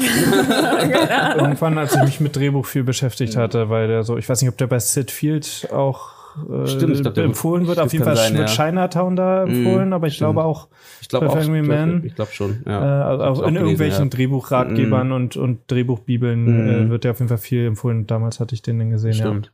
Also Top-Film und kann man immer noch gucken, immer noch heute, auch den ganz alten. Ähm, den neuen kann man auch gucken, der ist auch gut. Äh, eigentlich hat sich da kaum was verändert, außer dass es ein Schwarzer ist jetzt, der angeklagt ist, glaube ich. Das ist, glaube ich, der einzige, fast der einzige Unterschied. Also ne, äh, grundsätzlich gesehen, andere Darsteller natürlich. Und beide kann man sich gut angucken, beide machen Spaß und beide, also halten dich dran, ähm, trotz Kammerspiel, trotz einem Raum zuzuschauen. Ich frage mich die ganze Zeit, ob man sowas auch in Deutschland machen könnte, so ein Film. Also jetzt diese Art von Gerichtssituation, weil wir haben einfach eine ganz andere Juristik. Äh, der, der, einzige, der irgendwie so annähernd in so eine Richtung geht, der mir einfällt, ist äh, mit äh, unter anderem Florian David Fitz äh, Terror, ihr Urteil. Die haben dann noch dieses Gimmick, dass es am Ende so ein interaktives Ende ist. Das war auch bei dem Theaterstück, das habe ich irgendwann auch mal äh, als Theaterstück gesehen und dann ein paar Jahre später als diesen, als diesen Kinofilm. Mhm. Und dann war halt auch wirklich aus dem Kinosaal rausgehen, abstimmen in der Kiste, ist er schuldig, ist er nicht schuldig. Und danach äh, gehen wir dann wieder zurück in den Kinosaal und das wird das Real gespielt, mhm. äh, je nachdem welches Ende es ist. Es war, glaube ich, relativ klar, sowohl beim Theaterstück ist irgendwie immer 80 Prozent der Fälle das eine Ende und beim Film kam auch immer das Ende. Auf der DVD sind beide Enden. Fandest du es gut mit dem Abstimmen? Weil eigentlich fand ich das spannend. Ähm, ich frage mich, warum das nicht weiter, weiter, also nochmal ausprobiert wurde. Weil ich finde das Konzept, ja, ab und zu wird es ja solche Versuche gemacht von so einem interaktiven Film. Musst du halt irgendwie, äh, dieses Bender Snatch auf Netflix war ja auch in diese Richtung. Ähm, aber ich meine, bei so einem Film ist natürlich noch spannender, auch dem Thema, dass die Leute nicht nur in den Film gehen, nach Hause gehen und dann halt nichts mehr mit dem Film zu tun haben, sondern dass man halt da nochmal diese diesen Mehrwert bietet irgendwie, ähm, auch wenn es jetzt interaktiv oder wenn es auch nur, nur eine Abstimmung oder was auch immer, sorgt ja dafür, dass die Person sich nochmal anders mit dem Film beschäftigt wahrscheinlich, ne? Und Absolut. Auch, auch wieder mit dem Gedanken, dass das, dass das Kino, der Film halt beim im Kino vielleicht auch wieder so mehr einen höheren Stellenwert bekommt äh, durch solche Aktionen, glaube ich. Ne? Also. Die Frage ist, wollen wir das überhaupt als Zuschauende, ähm, dass wir aktiv mitentscheiden oder wollen wir uns berieseln lassen und danach darüber nachdenken, ob wir es anders gemacht hätten? Das also das Frage. ist, glaube ich, so, mhm. wollen wir aktiv daran teilhaben und dann geht es ja in so einen Videospielcharakter irgendwo rein auch, dass du halt aktiv wirst oder will man sich einfach vom Kino berieseln lassen und eigentlich passiv sein und ähm, sich darüber Gedanken machen, ob das jetzt richtig oder falsch war, was die Person gemacht hat, aber weil wir wollen damit eigentlich nichts zu tun haben. Mhm. Also das könnte ich mir noch vorstellen. Ja, ähm, stimmt, da gebe ich recht. Ich würde es vorher gerne wissen. Du willst vorher, vorher gerne wissen? Nee, ich würde vorher gerne wissen, ob, also, ich glaube, das Wichtige ist zu sagen, hey, das ist ein Film, da kannst du selbst entscheiden. Und dann kannst du sagen, so. interessiert mich nicht. Mhm. So, ich will ja. Dann kannst du selber entscheiden, ob mich interessiert. genau. Äh, oder, oder eben so, hey, cool, das interessiert mich, das will ich sehen. Also, ich glaube, da wäre interessant, wie viele Leute da teilnehmen wollen, weil, äh, äh ich habe tatsächlich, weil das Bandersnatch habe ich auch gesehen und das fand ich zum Beispiel langweilig. Mhm. Äh, also das fand ich so un, so, okay, jetzt macht er das und dann kann ja, ich die Musik auswählen, welche Musik er hört am Bus und ich so, okay, das sind alles irgendwie Entscheidungen, aber sehr viele, wo ich sage, irgendwie verstehe ich es nicht so ganz. Und es ist nicht so nötig. Äh, also so unnotwendige ja, Entscheidungen, genau, wo ich sage, so, okay, äh, ja, äh, aber stimmt, es gibt auch Spiele, die ja so funktionieren, äh, die ich mir auch sehr gern habe.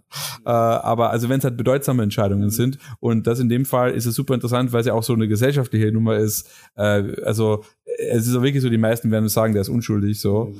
Äh, aber ich habe ich hab lustigerweise mit einer Jura äh, Freundin gesprochen und der wäre halt definitiv schuldig im echten Leben. Ne? Also äh, weil du kannst laut deutschem Recht nicht das Leben von einer Person gegen viele aufwiegen. Das geht nicht. Das ist grundsätzlich nicht möglich. Das heißt, äh, du hast Massenmord begangen. Mhm. Äh, also das ist tatsächlich, äh, soweit ich zumindest weiß, also ich, ich, ich habe diese Expertise nicht, aber was ich mir so sagen lassen, dass das so ist. Also diese ganzen Beispiele mit, na, du kannst eine Weiche stellen mhm. und der Zug bringt dann entweder einen oder zehn um oder irgend sowas. Das, das funktioniert äh, so nicht. Gesetzlich, also gesetzlich, ja, gesetzlich funktioniert das nicht. Ja, genau, also funktioniert, genau. äh, aber gut, deswegen, es ist ja eher eine emotionale Geschichte. Mhm. Und wie würde man als, wie haben Sie das genannt, Schöpfen, Schöffenrichter oder so nennt man das? Jemand, der quasi so Laienrichter ist. Mhm. Na klar, würdest du dem sagen, der ist ein Held eigentlich. So. Mhm. Das nutze ich doch gleich, ähm, um langsam in, zum Ende rüberzuleiten und zu sagen, ihr habt jetzt natürlich die freie Entscheidung zu entscheiden, welchen Film ihr davon euch angucken möchtet oder habt ihr vielleicht selber auch selber Filme, wo ihr sagt, spannend, äh, die haben mich als Filmschaffenden vorangebracht oder noch weitergebracht oder mich bei der, unterstützt bei irgendwie bei der Arbeit am Film, dann könnt ihr es natürlich auch gerne schreiben, äh, entweder direkt per E-Mail an uns ja, comment.indiefilmtalk.de oder ihr könnt es natürlich auch bei Instagram und bei Facebook äh, schreiben und ja, dann sieht es jeder und vielleicht gucken wir uns die auch an. Darf ähm, ich noch eine Frage kurz stellen an die Runde? Mich würde tatsächlich interessieren, äh, ob es jetzt Filme gab bei den anderen Leuten, die euch voll jetzt interessieren und wo ihr euch inspiriert gefühlt habt, dass er sagt, boah, von den anderen, will ich jetzt jetzt von, von uns, uns die wir uns jetzt hier erzählt haben. Stimmt, das, äh, ist ein Also ich will mir auf jeden Fall die Doku anschauen, äh, die eine, die du gesagt hast, aber auch die du gesagt hast. Das also ich muss tatsächlich sagen, weil, weil es nochmal so ein Blick dahinter ist, das würde ich mir echt gerne anschauen, die beiden. Und auch Magnolia habe ich halt nicht gesehen. Die würde ich mir auch gerne anschauen. Ja. Ja, ich schließe mich an bei den Dokumentationen, fand ich auch super spannend. Ähm, und auch vielleicht den fertigen Film dann auch noch äh, von Don Quixote. Oh Gott, ich habe ein Sprachproblem. und auch vielleicht auch noch mal äh, Tanz der Teufel, um mal zu schauen, ne, was du darin gesehen hast, weil, äh, dass ich diesen Stempel wieder abnehme von Horror und grausam und zu eklig. Ich habe ich hab in Vorbereitung auf meinen letzten Kurzfilm, nicht den Langfilm jetzt, der, der ist kein Horrorfilm, der ist kein Genrefilm, äh, habe ich tatsächlich für meine Kamerafrau eine Schwarz-Weiß-Fassung, weil wir einen Schwarz-Weiß-Film gedreht haben, von dem Film gemacht. Wenn du willst, äh, wieder das Thema. Der wirkt ganz anders in Schwarz-Weiß. Ich kann dir die Schwarz-Weiß-Fassung von Tanz der Teufel mal zuschicken. Ja, da sag ich nicht nein. Was heißt, du hast eine Schwarz-Weiß-Fassung gemacht? Ja, ich habe ihn dann einfach Farbe rausgezogen, ein bisschen ah, gegradet, ja. mhm. Schatten ein bisschen anders gesetzt und dann äh, einfach, weil wir einen Schwarz-Weiß-Film gedreht haben. Egal, führt jetzt zu weit weg. Bei, bei, mir, bei, bei welchem Verleih kriegt man den denn? Bei, den, der, der ist inoffiziell, der ist inoffiziell, den habe ich selber mir gebastelt. Okay. Zieht sonst einfach die Farbe aus eurem Fernseher raus. ähm, nee, bei mir wäre es tatsächlich auch deine Doku und Tree of Life will ich einfach die Lücke mal schließen und, und nachholen. Aber ich fand tatsächlich alle genannten spannend. Mhm. Also, bei, achso, sorry. Nee, nee, nee. Okay. Das Ähm, Tree of Life würde ich auch noch mal gucken, einfach noch mal, um äh, noch mal zu bestätigen oder eben nicht zu bestätigen, mhm. dass es halt so so äh, langatmig war ähm, oder vielleicht auch doch mehr drin zu lesen als als äh, man denkt. Und ich habe immer noch nicht äh, Los Los Ojos de Julia geguckt. Der klang sehr spannend und wie gesagt, ich, ich finde auch so spannend, wenn man dann irgendwie wirklich diesen Switch hinkriegt. Habe ich ja mit Parasite ja auch so ein bisschen genannt. Gut, dann würde ich doch sagen, äh, das war mal eine lange Folge. Ähm, ich gucke gerade hier auf die Zeit. Wir haben schon zwei Stunden. äh, und aber ich glaube, wir haben ein paar Filme besprochen. Es ist trotzdem eine lockere Folge. Das heißt, äh, jeder, der sowieso bis hier gehört hat, hat entweder sich Zeit genommen und immer wieder mal reingehört oder äh, Chapeau, dass du alles an einem Stück gehört hast. nee, aber freut uns natürlich auf jeden Fall, wenn ihr Filme habt, die ihr selber empfehlen würdet, die man gucken sollte, gerne auch mit einem Grund, gerne auch mal unter die ähm, Show, also die Show sage ich, bei Facebook, bei Instagram etc. Äh, oder an comment.indiefilmtalk.de und genau, ihr könnt uns abonnieren bei Spotify, iTunes und jeder Podcast-App etc. Und uns gibt's auch bei Steady. Das heißt, jeder, der gerne mal ein bisschen, ja, wie sagt man, Trinkgeld dalassen möchte oder auf einen Kaffee verzichten möchte, ähm, kann uns auch da ein kleines Dankeschön dalassen. Ähm, und das würde uns natürlich auch freuen. Deswegen vielen Dank an euch, ähm, dass ihr da wart, dass ihr eure Expertisen geteilt habt und dass wir so ein bisschen, wir haben ja noch ein bisschen mehr, wir haben nicht nur über die Filme gesprochen, sondern auch so ein bisschen um das drumherum. Deswegen fand ich das super spannend und sage zu allen Zuhörenden guten Abend, guten Tag oder gute Nacht und wünsche euch ja, viel Spaß bei dem, was ihr gerade macht. Ciao. Tschüss. Tschüss.